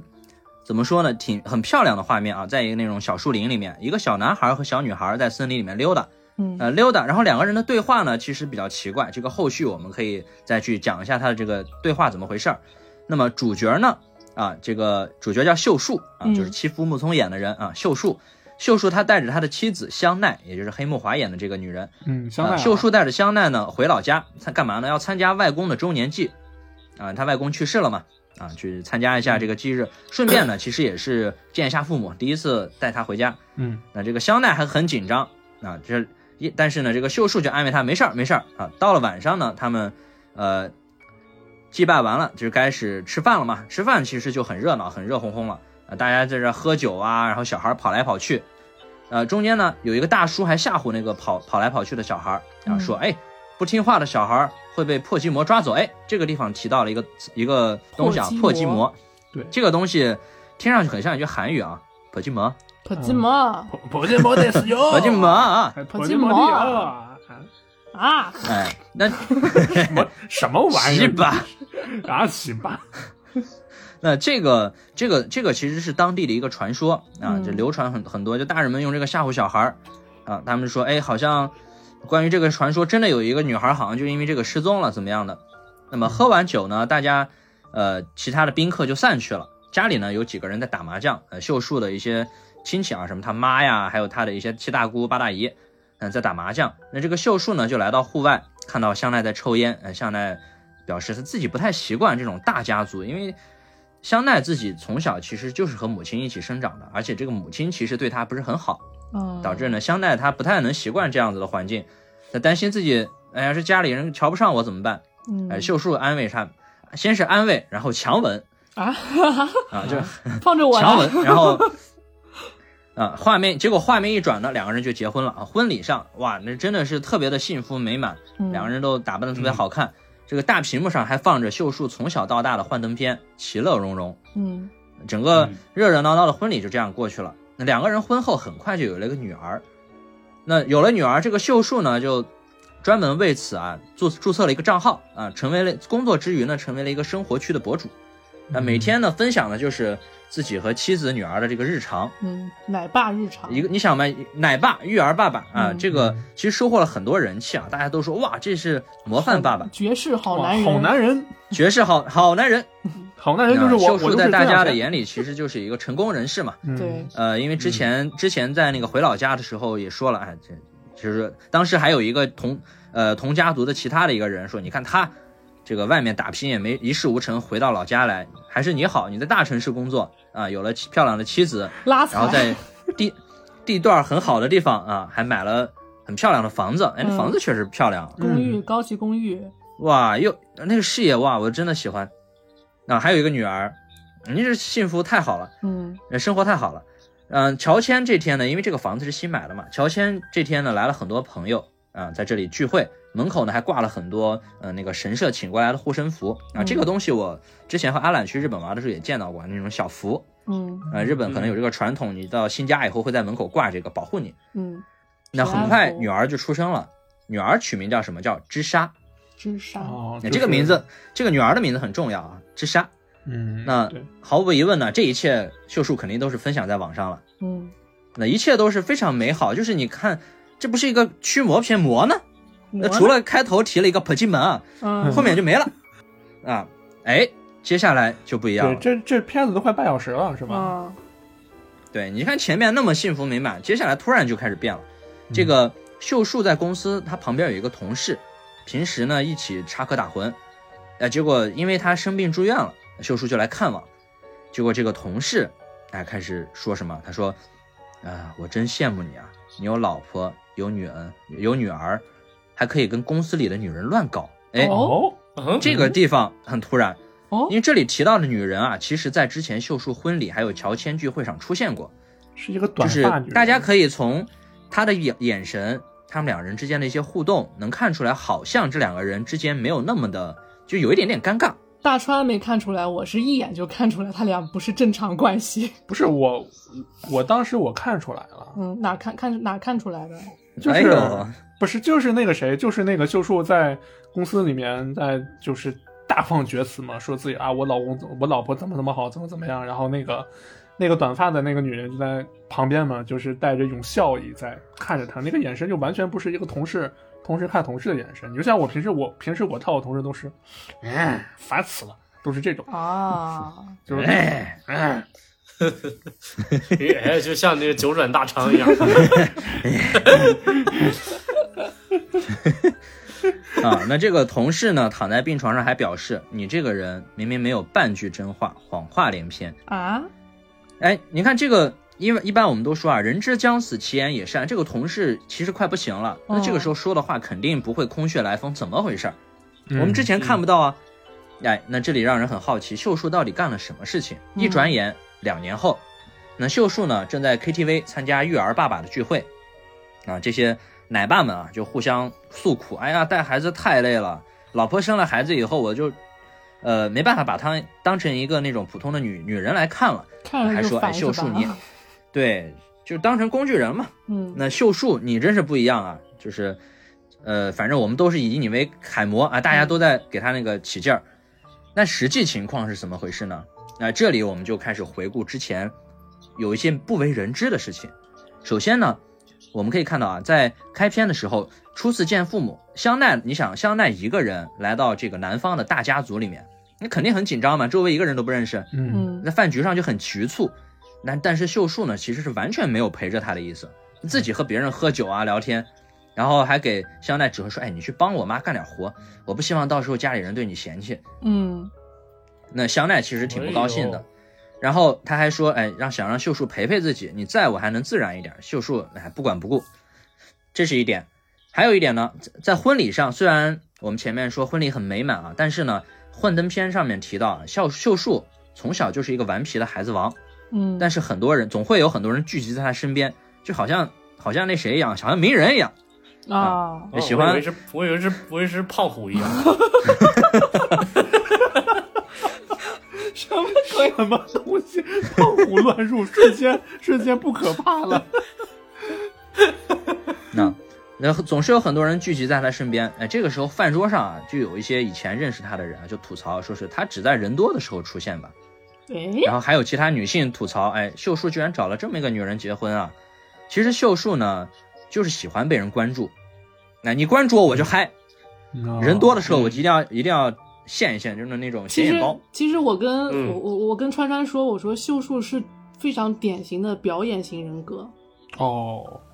对，人多了才开心，而且都要关注自己。嗯，对就我就是我就要做人群中的那个焦点。对，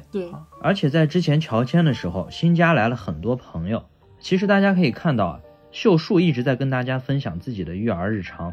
但其实可以看到背后呢，端茶倒水上吃的都是香奈在做。嗯嗯，而且那个时候，香奈肚子其实已经大起来了，都已经几个月了，可能有个半年左右。那在那个时候呢，有个朋友把水杯打翻了，那香奈还擦地，然后那个人说：“哎，我来，我来，你一个孕妇别干这活儿。”哎，这个时候修树还说：“哎，你不用管，不用管，不用。嗯，这么渣，”对，他根本没有在意过自己老婆现在这个状况。嗯那后面呢，女儿出生了，躺在地上又哭闹，你该换尿布了吗？香奈忙前忙后，你就看秀树在旁边坐着，在那继续写博文。哎，又有人关注我了。哎，那香奈肯定不高兴嘛，就给他使脸色。这个秀树贱兮兮的说：“你看，这个父母的情绪很重要，你不要这样，你这样会影响孩子的人格发展。这个看到这儿真气死我了，这个我 PUA 靠真的是操纵大哎师。呦我靠！就当其实秀树从从来没有管过孩子跟母亲，就是他连一一一片尿布都没换过。啊，对，是他把香奈当什么？嗯，，对他其实根本不干这些事儿。而且后面呢，女儿有一次受伤了，把头磕破了，就住院。香奈呢，焦急的在病房外面等，嗯、然后秀树坐在还在外写面博，客还在那写文章， 一点也不着急。那香奈责怪他嘛，两个人就吵起来了。结果秀树大言不惭啊，你不就是生了他吗？你有什么了不又起？开始，哎哎呦，，又开始 PUA 了。所以这种种回忆呢，就可以看出秀树其实他爱老婆爱孩子，他只在网上爱，哎，他只在别人面前爱。 嗯，他是爱他自己。嗯对，其实他在家里根本不管这些。那画面一转，家里的水槽、桌子上面啊堆满了剩菜剩饭，一些锅碗瓢哦盆，哟没有人收拾。脏的呀那。秀树呢还在那写博文呢。当时呢，女儿其实已经发烧了，那秀树不知道怎么办啊，就抱着她哄，然后敲门儿说：“老婆，嗯孩子发烧了怎么办呀？”那香奈在哪里呢？香奈一个人坐在卧室里，啊，神情恍惚，灯也不开，他整个人坐在那儿，嗯看起来呢就已经崩溃了。是像是被什么东西吓到的那种状态。反正就是掉散的那个对哈，对对那个对散值散值可劲儿往下掉，就对是，那其实所以就是说嘛，这个美好的博客背后呢，就是一片破败的生活。这嗯里也就说印证了啊，前面那个同事为什么说他，呃，都在说谎。嗯虚伪，虚伪。那秀树呢，其实经常做梦啊，他又又一次惊醒，惊醒了以后看到女儿在旁边儿，那女儿说她要带我走，哎，谁要带她她来走了？我们在前面说了这个普吉门，嗯普吉门已经缠上女儿了。嗯那，秀树就有点慌了，这是怎么回事儿？我们这个时候就开始讲到破寂魔是怎么一个东西对。他小他经常做一个梦，这个梦呢其实就是小时候的自己。我们前面说这个电影一开头就是一个男孩和一个女孩在树林里面走，那嗯其实呢这个就是秀树他自己，而那个女孩呢其实就是呃在那个呃周年记上面有一个大叔说好像真的有一个女孩失踪了，其实就是这个女孩。啊，就是秀树梦中那个女孩，小时候的玩伴，啊，对，嗯那还有呢，就是小时候秀树在家，结果外公瘫痪在床，这个时候有人敲门儿啊，秀树可机灵了，这是家里你想没有那种年壮的成人啊，有一个瘫痪在床的老人和一个小孩儿，那你肯定不能随便应门嘛嗯，啊，秀树大喊没人儿，里面没人儿， 可聪明了，我的天，好聪明的小 孩， 真 棒呃，里面没人儿。 啊，然后呢，秀树还特别作死，为什么说他作死啊？女儿不是叫知莎吗？嗯，其实啊，当时失踪的那个女孩就叫智莎。哦，哎你你拿人家那女孩的名字给自己女儿取名，这普吉摩不来不行啊。嗯，嗯，那之后呢，其实愈发的严重啊。有一天，秀树下班回家，就发现家里一片狼藉，地东西都散落在地，然后香奈抱着智莎在角落哭，然后他就慌了，哎呦我操，这怎么回事儿？正好呢，他有一个朋友，哎，这也是一个主要人物，是他的一个同学啊，叫民，这是是一个民俗学家金田，你看又是民俗学家，高危 职业，高危职业，这日日本第一高危职业没有之一。对你干啥不好干民俗？这个民俗学家呢叫金田嗯，啊，但是金田呢其实也不知道该怎么办，但是他给他解释啊，说这个破寂魔有可能是怎么回事呢？很多地方啊有妖怪抓走孩子的传说，但其实这些这些传说大多数都会发生在一些比较穷的那种乡下，对，养因不为起孩子，嗯父母呢有的时候就会杀死孩子或者丢弃孩子，其实嗯这个在日本好像还挺常见的。还有老人，然后，对，然后呢，再用妖怪这种传说来掩饰。那其实破寂魔是怎么回事儿？它就是一群弃婴的怨灵集合体哦，啊，它是很多很多死婴啊、弃婴他们的这个怨魂不散啊，聚集起来，变成了破寂魔。那现在说，既然有这个东西，哎呀，缠上我们家了，那找点儿找点儿神仙吧，找点儿那种啊大仙儿，师有没有出马仙儿啊？啊，有没有大师？哎，就为了解决这个事儿，哎，金田说，我认识一个人，我带你去看。啊，这个人登场了，是谁呢？野崎，嗯，野崎，野崎也是是一很重要个的人物呃，我其实我觉得野崎很帅啊，很帅我觉得这里面最帅的对我其实是野崎，他长得有点像那个，就是像长了胡子的老徐，不是不 是，就是就是那个那个日本日本那个日本男明星，就是在好多好多好莱坞电影里面都有过。然后跟那个陈凯歌演的《无极》里面，他演男主角哦哦哦和张柏芝演对手戏啊那个。啊啊，哦，哎，那个日本男明星突然一下想不起来叫啥了，特别熟。好你我是们知你道说是的谁是了就是演熊爸那个是吧？哎，不是演熊爸那个是千叶真一，不是那个，啊是那个、啊他那谁他还啊演过《那复联那个四》呢，无极那个就那《无极》那个男就主嗯是什么。奴隶那， 你是我的奴你隶，是我的奴 隶哎，不是这么说的，啊！总而言之，嗯嗯、挺帅的一个人。嗯、野崎呢，他其实是一个什么都能处理的神人，他他可以处理什么神秘事件、什么政治、黑道，呃啥有钱我就干。嗯但其实呢，他算是一个中介吧，因为，呃，他认识的人多嘛，啊，他带他们又再见了一个人，啊，见到一个女孩儿，这个女孩儿叫真琴，啊，是很重要的一个角色。真琴呢，其实你第一眼看她，觉得这女孩儿可能就是也是混过社会，没好好上学的那种。真情是谁演的呢？只有你，只有你一个人认识，我们啊，都不认识。会吧，里头阿兰应该认识 吧？只有你一个人认识。谁哎呀小？松菜奈，谁呀？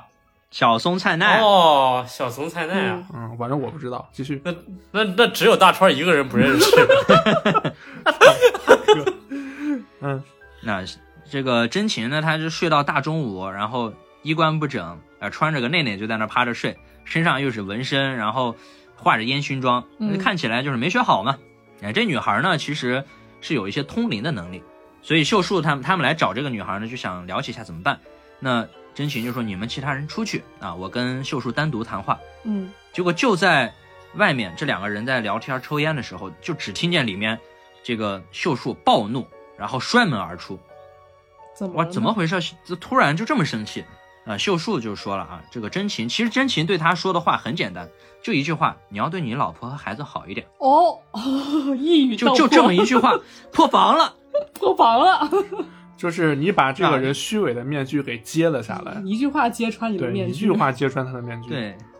嗯，如何一句话让这个男人为你破防？嗯，这这是可可以说是最后的轻语啊，大船桨 我。操！这个车开的猝不及防，就说哎，那那那个，哎，我想起来了，野野崎长得像那个谁，真田广之，日本的那个男明星真田广之，演过《午夜凶铃》，嗯对嗯嗯，长得特别像他啊。嗯，那其实也就是说，你看一个树立这样子美好人设的成年男人，那怎么这么暴怒？说明这一句话戳到了他内心最深处、最真实的那一面。对，嗯，那很生气，那结果回家以后呢，哎，晚上回到家发现真琴找上门了。啊，真琴一见到一见到秀树，哎，赶九十度鞠躬，对不起，对不起，对不起，我错了，对不起，对不起，对不起，连忙道歉斯。密纳塞，斯密纳塞，对而且呢，他发现真琴和这个女儿之莎玩的特别好，嗯这莎特别喜欢真琴，哎，一想，哎，这个女儿女儿都特别喜欢他，那要不试试？看这样子，好像还还是有点靠谱的。然后死马那哎当其活实啊马医知呗。莎呢，对知莎其实是缺少陪伴的嘛。那有嗯一个人大姐姐陪她玩儿。嗯，太可怜了，这个小女孩儿，嗯，那么第二天呢，这个野崎和真琴再次来到了她的家里，了解一下具体情况。啊，结果这个时候，那个野崎呢正在楼下和秀树聊天儿，突然接到电话，哎，来了。来啊了来了吧吧？点题了，什么来了？什么来了？结果他们赶紧冲回家，看到啊，这个真琴显然是道行不够，就嗯即便有野崎和真琴他们在这个房子里，家里还是一片狼藉，然后就会发生了一些震动，啊，东西都倒了，包括那些护身符啊什么都断了，所有东西砸在地上，呃，这个香奈抱着孩子哭，这个真琴双手结印，大喊你走开， 退退 退， Get out！退 get out！退 Get out！呃，结果过了一会儿，终于终于平静了。嗯，啊，其为什么？其实这次就是一个警告，你你这点儿能耐，你别来沾边儿，嗯，对，我劝你不要插手对。死很怪，互相我试很探，坏。嗯，嗯，对，对我，我要我要搞这家人，你要是来那不行，啊，我我很难搞哦。对啊，对啊，你要是来的话，那我那我只能搞你喽。嗯，那这个破寂魔呢，出他的出场其实是有有迹可循的。嗯，这破寂魔自己很有仪式感啊，我出场我一定要有一些象征性的东西。首先最明显的东西就是毛毛虫，哎，对，只要它出现，出现之前一定会在现场有毛毛虫，很多很多的毛毛虫，不管是森林啊，还是小时候秀树家门口，还是他们这一次阳台上，全都是毛毛虫。这个意象其实，在东西方驱魔电影里面都经常有的意象，就是在这个邪邪魔出出场之前，都会有一些污秽秽的之东西，物污对秽之物，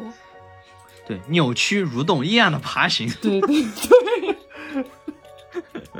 什么东西？第二呢，就是会有强烈的震动，就像地震一样，这哦个每次出现都会发现。第三呢，就是它会有一个诅咒，就它这个诅咒呢，就是我不只找你一家人，和你一家人扯关系的，我都可能会搞他们哇。那之前我们不是说秀士那个秀树有一个同事不是住院死了吗？嗯，是怎么回事呢？就是它具体的表现就是身上会有淤青和抓痕，并且变得非常的脆弱。这个秀树啊，轻轻哦拍了他一下，下一秒这个人捂着这个肩膀，然后整个血血流如注，就好像好像这块断了一样，哗，血就涌出来了，身体异常的脆弱，而且会非常口渴，想一直喝水。这个呢嗯是破寂魔出现的一些特点。那一段其实是他那个同事，他那个同事背上为背上为什么是大量出血呢？其实是他是被破筋膜，可能是被破筋膜的爪子挠的，也可能是被破筋膜咬的。因为在后来的那个医生医生给的那个报告里面说，他那个同事伤口上面有参差不齐的牙牙齿牙齿印儿牙印儿，嗯对，参差不齐的牙印儿，嗯，怀疑是咬的。嗯，那这个时候呢，真琴接到了电话，哎，一个重要角色登场了，真琴的姐姐啊，她有个姐哦太姐帅了，他姐姐，啊，她姐姐呢就说，我妹妹是个半吊子，嗯处理不了这件事儿，嗯，我来。哎，他姐姐是什么人？何许人也？太厉害了，他姐姐，他姐姐呢嗯叫晴子，啊，嗯，是日本的首席驱魔师，谁演的？对，日本第一阴阳师，不知道啊，你问我干嘛？我不知道呀。但我但我小米看来他说谁演的但我但我但我看他很眼熟呀。谁演的？我我啊，演过松隆子。演过我操，什么松隆子啊演！过啥？我我最早快听说松隆，我最早听松隆子是我我是听他歌听的挺多的。以前玩劲舞团的时候，就有好多松隆子的歌。哎，你还玩劲舞团呢？ 八零后嘛，哎 呀，曾经，曾经，曾经啊啊！宋隆子演的呀，我的老天爷，我我我是完全没有看出来，非常的有气场，一身黑皮衣、黑长直，太帅了。我天，太霸气了，那简直！那晴子呢，就是告诉他，哎，我手上目前接了好几个单子，啊、很忙，啊、先叫了一个帮手，这个帮手呢可以帮助你们。这个帮手其实是一个神婆，嗯，电视上呢也播过他驱魔的一些片段，看起来有点像个骗子。 看起来就嗯不像个不是，看起来就是一个，就是就是一个跳大神神的，就棍是，对 对，嗯，对，那秀树呢就在一家中餐馆和和这个神婆见面了，结果呢，这个神婆干预了这件事儿，破镜魔肯定不会放过他。嗯只见下一秒，神婆哗一下，一条胳膊飞出去了，我去，这这就跟东西太就跟深陈友了一，样，嗯，呃，对，就跟陈友一都断样，一条胳膊。这好像也是得拽断的吧？不是他这个对这个导演他拍这种镜头的时候特别特别不一样，就是在一个大白天，然后没有任何铺对垫，然后正常的说话，然后头转过去，然后再转回来，然后那个神婆的胳膊就已经在就已经在地上了。啊，对，而且还是大庭广对，众，这个片子，这个片子他特别喜欢用很多很多的血。对，对，血浆片儿嘛。我觉，得日日韩很喜欢这种节奏，嗯，他很真实，嗯，嗯，就突然一下，砰噗呲，而且他没有不是铺垫，他也不给你铺垫，然后就是在一个极度真实的一个日常的一个状态下，突然冒出来一些很不很恐怖的就东是西。很不日常的东对西，对对，就是嗯这个、这个电影我在看的时候，就是这个泼金魔这个东西啊，就是当我看到他把神婆的胳膊拽下来的时候，其实，呃，那个啥，听众朋听众朋友们可以这么想，就是在在一个。在在一个你在吃沙县小吃的一个小饭店里面，到处都是人在坐着吃吃饭，然后突然有一个对，人的然后胳膊大川坐在旁边，啊还没穿裤子，正聊着天，突然有东西飞出去了。哦，大川的什么？ 操，我他妈正在一本正经的说，怎么又被你们打断了？气死我了！好几 确实很恐怖。好好吧，你继续。 大川安息 吧。呃，所以呢，就是警告这些驱魔师 不要插手嗯， 啊。倒地的神婆呢，还告诉他你快回家，快回家，家里人有危险。嗯、这个秀树呢，赶紧就打电话让家里人离开，去哪儿都好，先离开家。然后呢，哎，这个时候接到了晴子的电话，嗯，晴子说：“这个秀树先生，破镜魔会追着你，所以你一定要远离你的家人，先自己回到家，我来远程指导你啊。你回去开一个呃腾讯会议啊、我视频指导你。”我操，结果呢，他回家就按照这个秦子说的啊，打开大门儿，拉上窗帘，窗户锁上，走廊呢要放放满这个装了水的碗，然后刀具全部都收起来，镜子也都打破，因为这些东西破镜魔会利用这个伤害你啊。一切都做好了，呃，秀树说那接下来怎么办？呃，秦子表示接下来你等着吧，我来处理啊嗯，。这个秀树心有余悸，瘫坐在地上，结果又接到一通电话，哎，又是秦子打来的，这段挺恐怖的。其这实这段呃，对。他是用手机里面在听着晴子给他的安排，然后突然他们家电话座机座机来自晴子的留言响了，嗯，然后呢，秦子又说什么？哎，秀树先生，快点离开家！如果你没有，如果你无法离开家的话，你就手里一定要拿着刀来到镜子面前。破寂魔是怕这些东西的。然后话还没说完，这个信号就不好了。哎，前面因为我们说到他和神婆见面，为什么扭断胳膊？那个时候，破寂魔其实给他打了一通电话。这里就表现了破寂魔他是可以模仿别人说话声音的，他是个声优。对这个电影里面，其实哦破筋膜自始至终都没有露过，就哎是对原他型，对他长什么样，长什么样根本就是从来没有露过。然后他通常都是以电话打电话，然后通过模仿你身边最熟悉的人的声音，然后去慢慢的攻破你的防线。然后最后在我就操然后他在说，好难搞啊，就是难搞然后他 在他他在说到最后的时候，他整个的那个音就变调了，变得我操特别恐怖。说真的，这片儿昨天看的我把我吓到了，这个片子。 嗯，继续。对，那其实所以呢，就是说这个第一通电话是破镜魔伪装的，引导他布置好现场，让自己动手。哎，秀树愣住了。这个时候呢，破镜魔来了，啊，又来来了。了，来了，那画面一转，秀树趴在地上，啊，镜头远远一拉，怎么回事儿？啊，他死了，而且是被腰斩。他也没有告诉我们是怎么死的，哎，就直接是你只能看见上半身，你只能看见秀，树不见了，嗯 啊，秀死了，树没了， 对，秀 死了秀儿树 树树没了，所以香奈的香奈的女儿，我们也可以简称香奈儿，是吗？你会你了，会了，你出师了。对不起，我好像学会了老徐的烂梗。那一年后，呃，这个秀树不是死了吗？嗯一年后，香奈回到了原本就是他原本是一个超市的职员，就继续去做着收银啊这些工作，独自带着织纱，其实非常的辛苦。啊，真她行本来就很辛苦，她现在老公也不在，是又少了一部分经济来源，她又要育育儿，又要工作养家，其实压力是逐渐压垮了她的。嗯，嗯，因为工作上这个织纱经常要需要去他去照顾，然后就要请假，上司对他也不满，然后织纱也叛逆啊，又问爸爸去哪儿了，然后这个饭倒在地上也不吃。结果即便如此啊，这个破镜魔还是缠上了他啊。虽然过了一年，那在他有一次在带这个女儿买鞋子的时候，就突然发现这个鞋子和周围的这个还有钱包，哗，全都涌出了毛毛虫。又来了而。其实这个东西他只嗯又只有他自己可以看得见。一年后，这个真琴哎还是保持联系，他又来到他们家了，就是他们两个人住的地方，哎，嗯发现整个屋子被垃圾填满了。其实这一年的时间啊，这个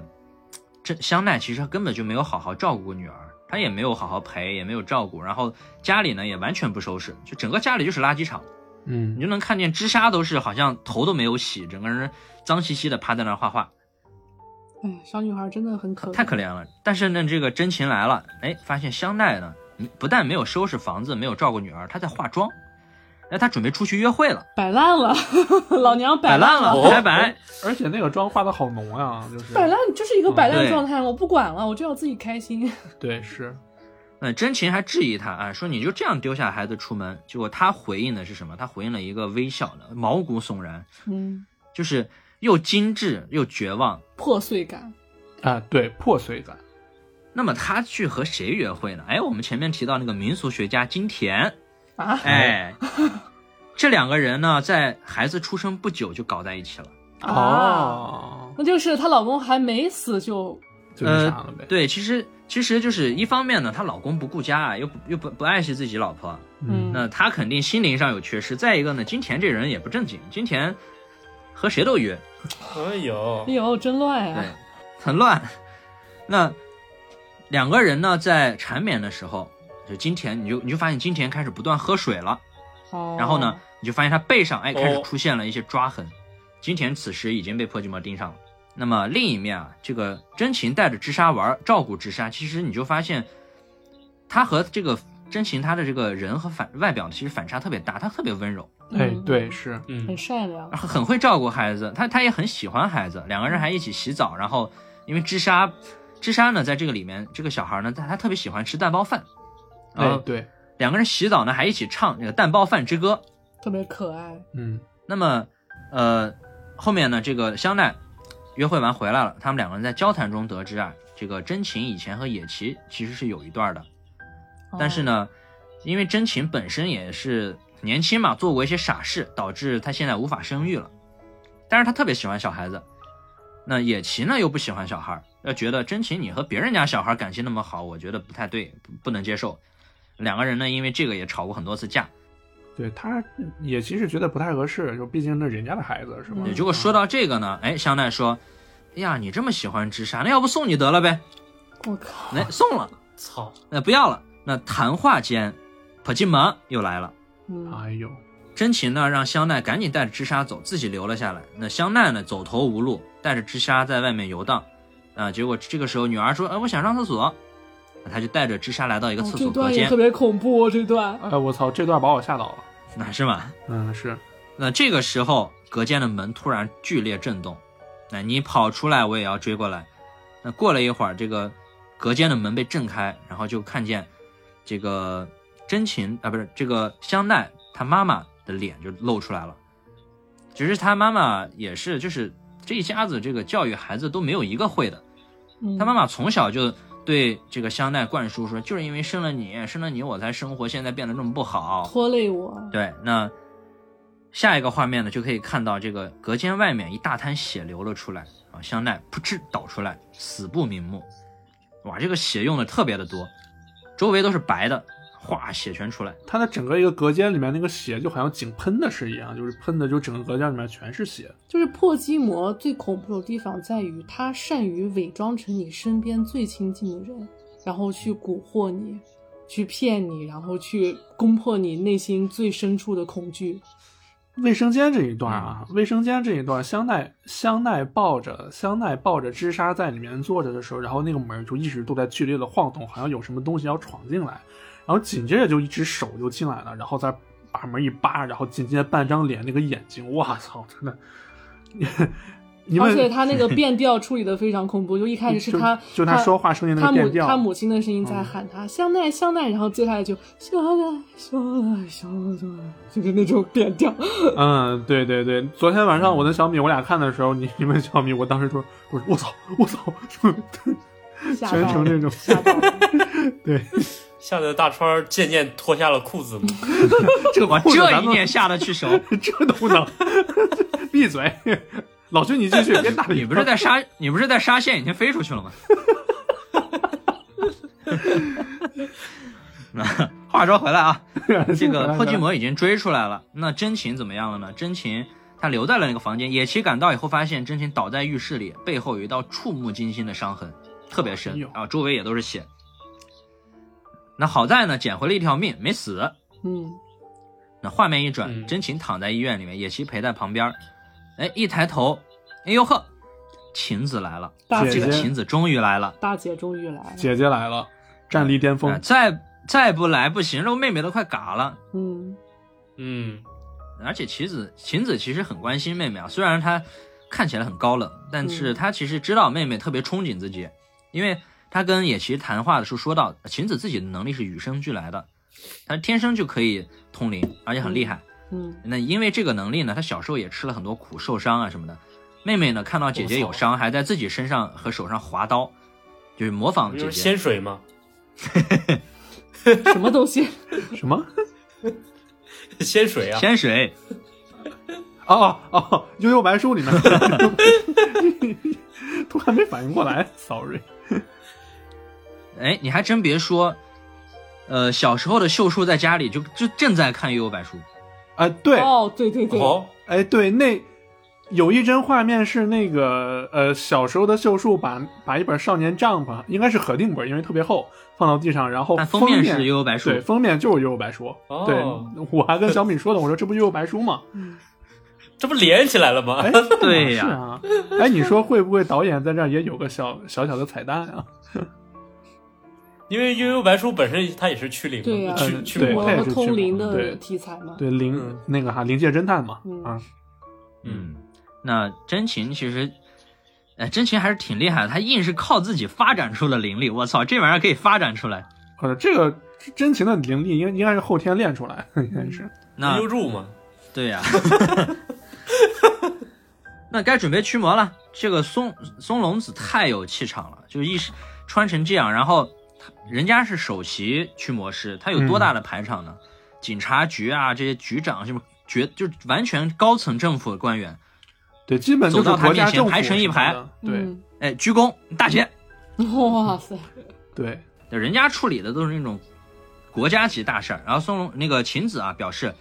明儿咱就动手，动完以后呢，后天我还有事儿，我就走了啊。是快刀斩乱麻，他说他当时他当时给那个谁野崎野崎的原话说是，最晚明天最晚明天就能结束，后天我还有还有后别天的事儿啊后。天我还有别的事儿。然后野崎在旁边都惊 了，啥？明天结束？野崎都惊了。非常淡定，对，接下来就是极具逼格的驱魔仪式准备工作。哇，太好看了这哇段，对，啊，那这个政府呢给了一个理由，把这一片居民都给疏散了。啊，什么煤气啊，什么的，嗯而随且便不编了光一个是理由那吧栋楼哦，是连着好几个街区方圆对街区方圆好几里的那个居民全都全都疏疏散散了。了对，对，你说日本就这么大点儿地儿，你还疏散？嗯睡 而且要提睡一胶点啊囊呗。虽然秀树死了，呃，但是有一个诡异的现象，嗯秀树的博客还在更新。哎，对，嗯哦哎，好奇怪。其实秀树呢没有意识到自己死了啊，他死的太快了，所以呢，秀树的灵魂就留在公寓里了。那野崎来到公寓，发现哎，之前有一个断了手臂的神婆，她已经在这儿了。哎，其实这嗯个神婆我觉得特别有正义感和使命感，嗯，就是破基魔已经用断臂警告他了，但是他还是来了。然后他呢跟秀树闲谈，突然一把刀插在他的手上。神婆说：“你看，你没有活人痛才觉能感觉到疼痛。嗯，哎，对，秀树当秀秀树的灵魂当时条件反射的就喊了一一嗓子，哎，这里有说个题外话，就是、嗯，就是这里日本其实也有地缚灵的说法嘛。地缚灵嗯就是从日本来的。然后，刚才我讲的僵尸，嗯，然后里面有书也有说地缚灵这个事儿，哦他说鬼是随地不随房的，啊，其实就是地缚灵。对，就是他永远、哦他在这个地方死，他就永远在这个地 方。哦，我明白了，除非被超啊度了。嗯它有一个定位，高德对地图打开啊，定位。对那秀树终于被超度了，也就算是把这些会节外生枝的事情呢解决掉。那说回嗯驱魔仪式，哇，这个驱魔仪式真的哦太太有排面了，嗯这个太驱震魔撼了。这场，对，而且华他的丽这个手法非常特别，主打的就是一个海纳百川。是对，他首先呢在楼下搭建了一个祭坛，哎，专门针对驱魔搭建的祭坛。然后呢，从世界各地召集了很多很多的驱魔师。呃，全国全国全嗯我国，管你信什么的，你信佛对祖也好，信耶稣也好，你是萨满教也好，你是什么什么教反也正好，我都光来。看的光是，呃，佛，然后萨满，然后还有阴阳师，全部各种都有，各种嗯教派都有。对，你在现场呢可以看到有那种和尚啊、对对对道士啊、神婆，甚至还有那种嬉笑打闹的女学生，啊，对对对，就是现他场可能有这个驱魔的能力，他就都来。哦嗯，所有通灵的人都来了。对，生活中他们是普通的女学生，但是现在大家都是驱魔师，哎对，就是碰嘛，对， 这就是他的手段。但凡有点用的，你全都来。我觉得这就是驱魔界的元气弹呀。哎，而且有还有有意思的就是，还有那种那个科学驱魔派别，就是对他们用仪器，就是还有一波人是带着那个驱魔仪器，什么电波仪呀、什么那种东西也来了。对各种检 那测，那我可以，那我那我可以理解成他们是里昂派吗？对，用用电波驱魔。 对他甚至还在身上喷了驱虫的喷雾，只要有对对可能有对用，我就都用。嗯，非常嗯庞大的一个队那伍。到了下午了，整个街道跟着晴子的口令开始念起了咒语。啊，嗯他们要把破寂魔引过来。嗯突然间，嗯整个天空哦，那个画面我觉得特别帅，就是嗯，天空本来是亮的，然后接下来没有任何转场，一瞬间天就变成黑色的了，突然一下，然后天色既然暗下来了，你就看到一个呃之前是学生装扮的女驱魔师，嗯，抬头四十五度角望着天空，淡淡的说了一句：“来啊了。来了，嗯，”哎，这下大的来了。那接下来街道的灯哗哗哗哗哗全都碎了，啊，地面也裂开，地震。这个破寂魔来的时候气场也很足啊，哇，直这接把那带着个，毛毛我虫我记是得吧他有有一个镜头是那个嗯下水、下水道那个井盖儿直接崩上去，啊，对对五 六对米高，对对，弹飞了，弹飞好几米，一下就弹飞了。对，然后之前那个姐姐还给野崎说嘛，说我们虽然是在驱魔，但是我们要像神一样把它迎接过来。哎，我阿懒没看这个电影是吗？呃阿懒没看吧？没我有给你形容一下，就是刚才所有的声音全部都是各种萨满，然后敲锣打鼓，然后唱唱大神的那种声音，特别热闹。然后突然有一个女巫说来了，然后整个街道方圆几公里安静特别安静，一点声音都没有。然后接下来就是一阵风声，然后你就有一个镜头打过去，老远你就看见远处的一个井盖，砰，然后弹出来五六米高，然后接下来就灯一路过来，灯全碎了，然后就这一路上大概就是不到几分钟的时间，然后在路边一路守着的有好多驱魔师当场毙命。哦，果然很霓虹啊！嗯，对他那个祭坛哗一下就倒了，然后那些念咒的驱魔师一个接一个的吐血。嗯，秦子其实也提到过，他召集的驱魔师，就是你现场看到的，可能只有一小部分，大部分没到现场就死了。哦，对，嗯在路上就死了。因为哦前面有几几个画面，几个神婆坐在一辆出租车上，结果在路口突然来了一辆大卡车，几个神婆当场死亡。那还有几个驱魔师呢？他们坐高铁来，分别从不同的站下，然后再前往目的地。然后他们有人提了一句：“至少保证我们其中一个人可以哦、好到场伟吧。大，我觉得这些哇驱魔师，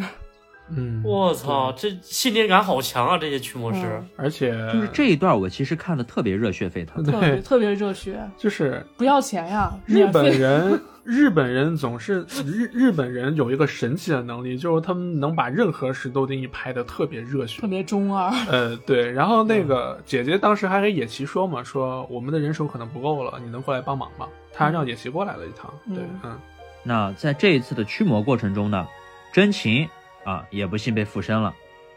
中间还有一段和野崎的对话啊，把野崎吓得够 呛。那后来在琴子的操作下，算是把破镜魔封到了织沙体内，对吧？嗯啊，织沙身上贴了个符，被绑起来。那其实这个时候，琴子想做的是把织沙弄死啊，她说我要把他送回灵界。那其实这是最安全的处理最方法。快捷、最快捷、最安快全捷、的最方安法。全、最后顾，就是最最没有什么隐患的。对对，哎，结果一旁的真琴不干了、啊，她大喊：“他只是个孩子啊，他是我的孩子，圣母表目，那么人家都送给我了，那是我的孩子，那老我实说让，姐姐杀他。老实说，真情这段确实有点圣母了，就是真真情和野崎两个人。啊但是就是作为母对于母亲这个身份的一种执念吧，你看着那个孩嗯子真的很可怜，那个孩子他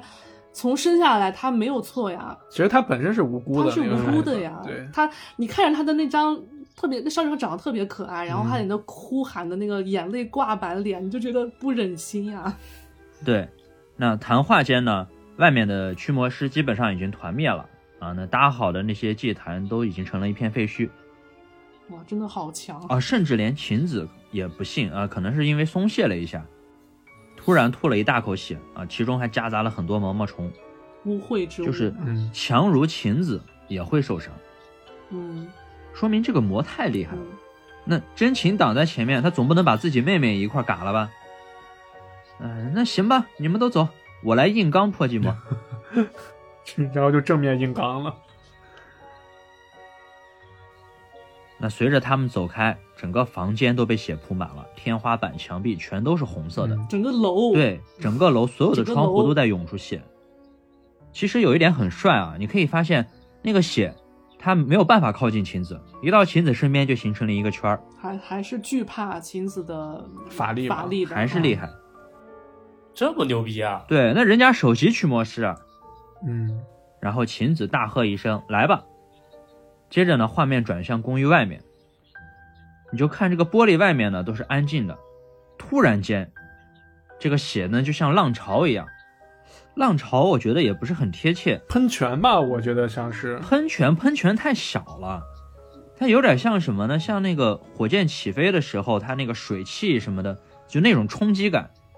嘣，整个窗户碎掉，然后那个血它就，哎，大家自己大看吧。概就是就全部都六冲出来七八层的那个楼，整个都染成了红色。啊，反反对对，差不多这么这么个意思。嗯对，然后天上呢就下起了血雨，嗯那太多了嘛。嗯慢慢的呢，这个血消失了，又开始下起了雪花。那其实，在影片的最后呢，野崎和真琴逃出升天，坐在这个路灯下的长椅上，真琴抱着织沙，织沙已经睡着了。那真琴就摸着他的手，因为他可以通灵嘛。两个人就合计，哎，你说他现在做的是什么梦？就是尼玛，你姐在上面呢，你就不关心一下吗？那哎所以所以他姐他姐死了吗？ 没演，应该是死了，我觉得。呃，这个电影没有演啊，不不不，其实这个是有小说的，哦，最后小说里面呢是驱魔成功的，哦，哦，而且你说全国最强驱魔师都来了，而且赔上了那么多人的命，你要是再驱不了，那说不过去了。对，那要是万一嗯我死是了以后看咋电办影呢？我是看电影，我是感觉姐姐和破寂魔同归于尽了，我是总感觉。哦，电影是有点这种感觉，嗯，对，那影片的结尾呢，就是真琴摸了一下知纱的手，想看看她在做什么梦。呃，结果她这个梦呢还挺有意思的。最后 呢非，常知可爱纱这个坐在梦一个蛋包饭的山上，那背后呢全都是蛋包饭。那种动画啊，对他就在这个蛋包饭山上面呢嗯唱特《别可爱蛋包饭之歌》。那这个呢，其实就是影片的最后的一个画面。嗯，所以这个片子就是这个片子给我最最大的震撼是我两点，一点就是那个华丽的驱魔，因为这个片子其实，呃，我我很早之前就是昨天看的时候，我还跟小米说呢，我说我很早之前在 B 站上面有看过简简短的的预告片儿，然后那个那个那个那个片段的名字，呃，说的是说。什么全什么全日本的驱魔师全部都来驱魔，怎么怎么样？我说我说啥片儿这么牛逼？然后我就猫了一眼，没看着名字。然后老徐跟我说这个片子来了的时候，我还不知道是什么片子。结果昨天我一看，我想起来了，然后是这个。然后再一个让我震撼的点就是，这个片子里面的这个，这个就怎么说，应应该是妖怪吧？这妖怪也太凶了，我的老天爷！就我还没见过哪个什么鬼魂妖怪出来了以后还连带地震呢，我的老天爷！你知道这片子的导演是谁吗？那导导演不就是那个谁吗？那个导演是中岛哲也，就是拍那个对啊，我被开篇不是说了吗？对啊被嫌弃的松子医啊生嘛。哎呀，不好意思，我我本来想提一下被嫌弃的松子医生的。你还在、啊你你还在这里卖力、哦 对对对，也不是，就是因为这个片子它极具风格化，就是它很华丽。因为这个导演他以前是拍广告片儿出身的，所以你能看到里面很多他有些闪回，闪回快剪的一些很华丽的意象，然后包括那些雪呀、花呀、然后那个雪月、天空一些快剪的镜头，就非常像一个经过精美包装的一个广告片，特广别广告视觉大对片，对对对是吧视视，嗯觉一个视视觉大片儿的感觉。嗯，对，所以嗯，咱们话说回来，这个日本的驱魔啊，就是和咱们国家的驱魔相比，其实日本的驱魔，我觉得它还是有它还是有有着很大不同的。首先一个，我觉得他们对于咒语的依赖，符咒对咒语的依赖特别特别强大。就是这个电影里面曾经不止一次，就真真不管是真琴还是琴子都在朗朗诵咒语嘛，就是他们在对咒语这一块的这个依赖性会很大。然后再一个就是日本阴阳道特有的式神嘛，在这个电影里面没有、嗯呃电对电影里面没有体现，但是在很多的影视作品里面其实都有。是吧他们对法动漫里法政动漫里面比较多法啊政对动漫也对依赖比较强吧，就对政政法，然后还有这个结界啊，类似于这种东 西。呃，就是动漫啊、哎嗯对游戏啊、影视里面其实都有挺多的。嗯呃，然后对，呃，我想想啊，之前那个，哎呀，突然一下话到嘴边想不起来了。老徐，你先说吧，我突然一下忘了。sorry，对，所以就是，呃，因为我觉得像晴子她这个驱魔的方式啊，我觉得凸显的就是一个格局。格局非常大。 我不介意你到底是你是干什么的，就一般来讲，你想我这个我是信这个的，我看不起你们那些，我信那些的，我看不起你们这些，但是他不一样嗯，啊，我觉得你们都可以，你们都来做我的帮手，嗯，没有这个门户之见。嗯所以这一段的这驱魔，我觉得特别的震撼。而且甚甚至他对破寂魔也是非常尊敬的。他说他他有说过一句话，就是驱魔之前一定要非常尊敬的把他当做神明一样请过来。啊，对啊，这句话我当当当不是也说过吗？不好意思，嗯那哎而且其实你看影片结尾，你你你你们有什么感觉吗？影片最后那一段，我觉得有点隐喻。你我觉先得说挺瘆人的。对我也是看到了另外一层意思。对，你看蛋包饭那玩意儿，蛋包饭本来蛋就是那种就鸡蛋嘛，嗯就是有一种那种胎死阴的感胎啊觉，儿的感觉，对，而且嗯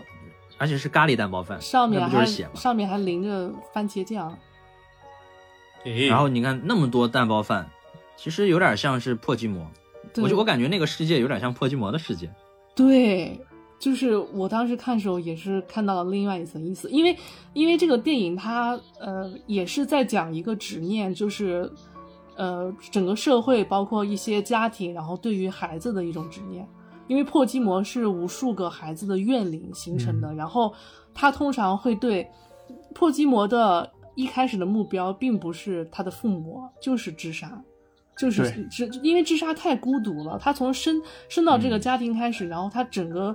就是整个生活是非常孤独的，他父母也不怎么爱他。然后家庭也是一个很破碎的状态，然后所以导致破寂魔找上了自杀，所以破寂魔他找的全是那些孤独的孩子，其实但有没有一种可能，破寂魔是想把这些孩子带走，就是带走陪他陪伴他之类的？就是破寂魔他的怨灵怨气如此之大，就是因为他需要不断的搜集这些很孤独然后有怨气的孩子，然后带走他们，然后他的法力才能与日俱增。而且还有还有一个是因为破筋膜本身它是由那个呃孩子们的怨气嘛集合而成的，所以它其实你可以理解成它本身也是一个，也是一个孩子，他做的那些东西在他看来可能就只是单纯的恶作剧。然后还有一个恐怖的点就在于，就是我以前跟小米说过，就是我。就我我对恐怖片的，就是能惊吓到我的点，就是这个孩子相关的恶灵或者是妖怪，因为孩子在那个年龄他是他是没有任何善恶观的，就是他，就所以往往由孩童聚集而成的怨灵，他做事是没有底线的。嗯，是对，这就是我为啥没逻辑？没对逻辑。对对对对，没逻辑，就是你不知道他下一步想干嘛。下一秒就把你胳膊卸了，嗯、对啊，他可能上一秒还下一秒就把你胳膊卸了，对吧？嗯，对，其实这个电影，下一秒又把你裤子扒了， 操他妈然后再下一秒就把你那儿哗，不是这个梗过不去了是吧？ 而且我看到后面，其实我特别动容的一点就是，哎呦那个断臂神婆呀，我真的是替她难过。嗯对，他他他也被反噬死了。就是他首先，你看他首先是断了一条胳膊，然后他还要坚持去把那个秀树给超度了，然后最后在所有驱魔师都战死的情况下，他踉踉跄跄嗯走向那个公寓，决定继续战斗。那最后其实他有一个镜头，啊他也对死在那儿，背上全是抓痕，那信念感太强了。嗯，对，其实还有野崎这个人啊，野崎这个人，他，我我觉得他可能本身并不是说他那么讨厌孩子，我觉得他可能本身就是对于那个，他不是也有个执念吗？对他也有一个执念，其实就是因为他，呃，就有条线儿是他前女友，前女友曾经又有孩子以后，是他要求他前女友把孩子打掉的，其实也是印证了一个丢弃孩子的一个父母的这么一个形象。对，因为中间野崎做过那个梦嘛，他就站在一条河流上，里面飘的全是死因。嗯，对，所以为什么野崎最后也要拼死去保护直杀这个孩子？其实我觉得也是对于他前任的一个，愧疚，对愧疚对孩子的一个愧疚感。他他前面表示说自己，呃，很讨厌小孩儿，其实不是的，对他是对孩子的一种愧疚，导致他不敢接触小孩子。所以这就以这就这就想到当代现在很多的这个年轻人吧，就是嘴上说着说着不要孩子或者不要什么的，其实我觉得对于他们来说，并不是说不要孩子，只是他们。他们害怕他们承担一恐惧份，责他们任恐惧孩子的降临，恐惧这承担这份责任，或者就是说他们没有做好一个当父母的准备。啊、是这个电影其实呃很多都在影射日本就是现实生活中现一些现实情况嘛，就包括不负责任的父母，对，然后这种孤独的孩子，然后还有一些呃，比如说她老公是个很很典型的表演型人格，然后那种对虚荣，这种丧偶式婚姻，对，丧偶式婚姻，然后还有那种呃，就是那种活在呃虚拟的世界里面那种人，有很多影射。日本日本曾经不是有过两起案件吗？有一起是一个说是一个高中生少女在厕在卫生间在公共卫生间厕所里面把孩子生下来了，然后把孩子丢就这个小婴儿丢就刚生下来的孩子丢那儿不要了走了。嗯然后还有一个就是在那个学校校舍的那个，就是因为他们每一个学生都有一个自己的柜子嘛，然后在那柜子里面竟然发现了一个死婴，嗯，这这这这都是日本曾经出现过的社会性新闻。我之前还看过日本的一个电影，也讲的是一个真实案件，是一个女人，她大概生了有五六个孩子，就大的小的都有。然后这个女的不堪重负，有一天突然有一天，然后她就走了，嗯就直接就把那些孩子全部扔在公寓里面，她就走了。然后这些孩子到后面就是大的带小的，然后他们出去偷啊、抢啊、捡东西吃，然后。因为他们不敢，就是报警也没人管，然后这些孩子就在这个公寓里面，然后在这就在这这一片社区里面自生自灭了，然后最后就小的饿死，然后大的就是各种就哎特别惨，对，行，天那哪！咱差不多了吧？嗯嗯行，那我们今天跟大家聊了，你看料很足啊，嗯东方驱魔。啊，主打的就是一个仪式感，一个讲究。对，然后还有包括驱魔师们本身的身手，真的，真的每个人都是身手不凡，而且嗯每个人都有自己独特的驱魔方法，对，都有自己的方法那一论套，对嗯他们，他们都有自己那一套对于驱魔的理论和自己的见解。对，逻辑自洽，而对且对对，嗯，是，巧克力，对，巧克力嘛，那么之后啊，我们会再给大家带来西方驱魔师。哎哎，西方驱魔师可不一样完啊，全不一样了。让我们看一下到底是不是像大川说的。哎，我看不上那些。 对我就是看不上，不会打架，身手又差，对，他们都他们都不练家子的吗？真的是，行，那？都不如我们原原味驱魔，肚子一脱，然后牛子一飞，我这这个能这个能说吧？这个这句话能播吗 应该没事儿，应该没事儿，开车去磨木。 行，那那个啥，这期真的料很足啊，真的是我。这期我们每个人都准备了上万字的大纲，只为给大家弥补上一次我们的断更。对大家，哎，大家可以去看这些电影。如果哎感兴趣的话，我们还可以单独就是就单独讲一个电影，然后去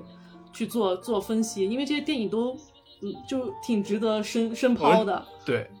而且我们讲的也挺浅的，其实。对，因为时间、嗯时间有限嘛。对，因为为啥就是《回魂夜》和那个僵尸，我们在剧情这一块儿相对来说我们少一些，因为毕竟这两个电影就是这，毕竟也是很多人都看过嘛，就太有名了。然后来了，我觉得相对于这两部电影来说，可能稍稍小众一些，所以我们把来了这部电影就比较仔细的跟大家讲了一遍。啊、那咱们今天就到这儿呗。啊嗯，嗯，好啊，大家期待下一次大川瞧不上的西方驱魔西。方驱魔来，哎看看到底为啥我看不上他们。嗯好，那今天咱们就到这儿，好嘞，拜拜拜。拜。拜拜。拜拜。是女鬼的哀乐，谁人愿爱凄厉鬼新娘？陪伴女鬼，深宵偷拜月光。明月透光，冤鬼风里荡，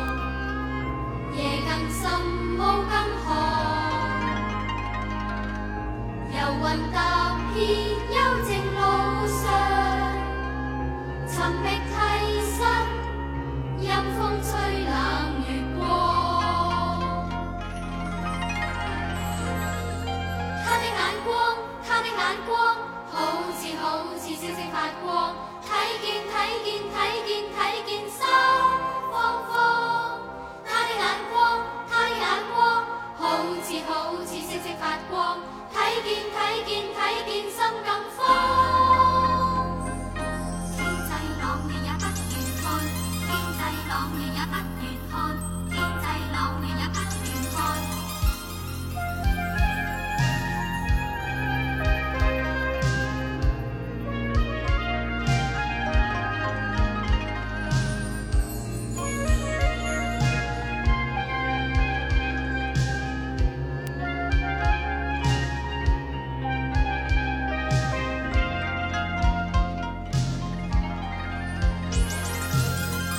明月透光，冤鬼風裏蕩，夜更深，霧更寒。遊魂踏遍幽靜路上，尋覓替身，陰風吹冷月光。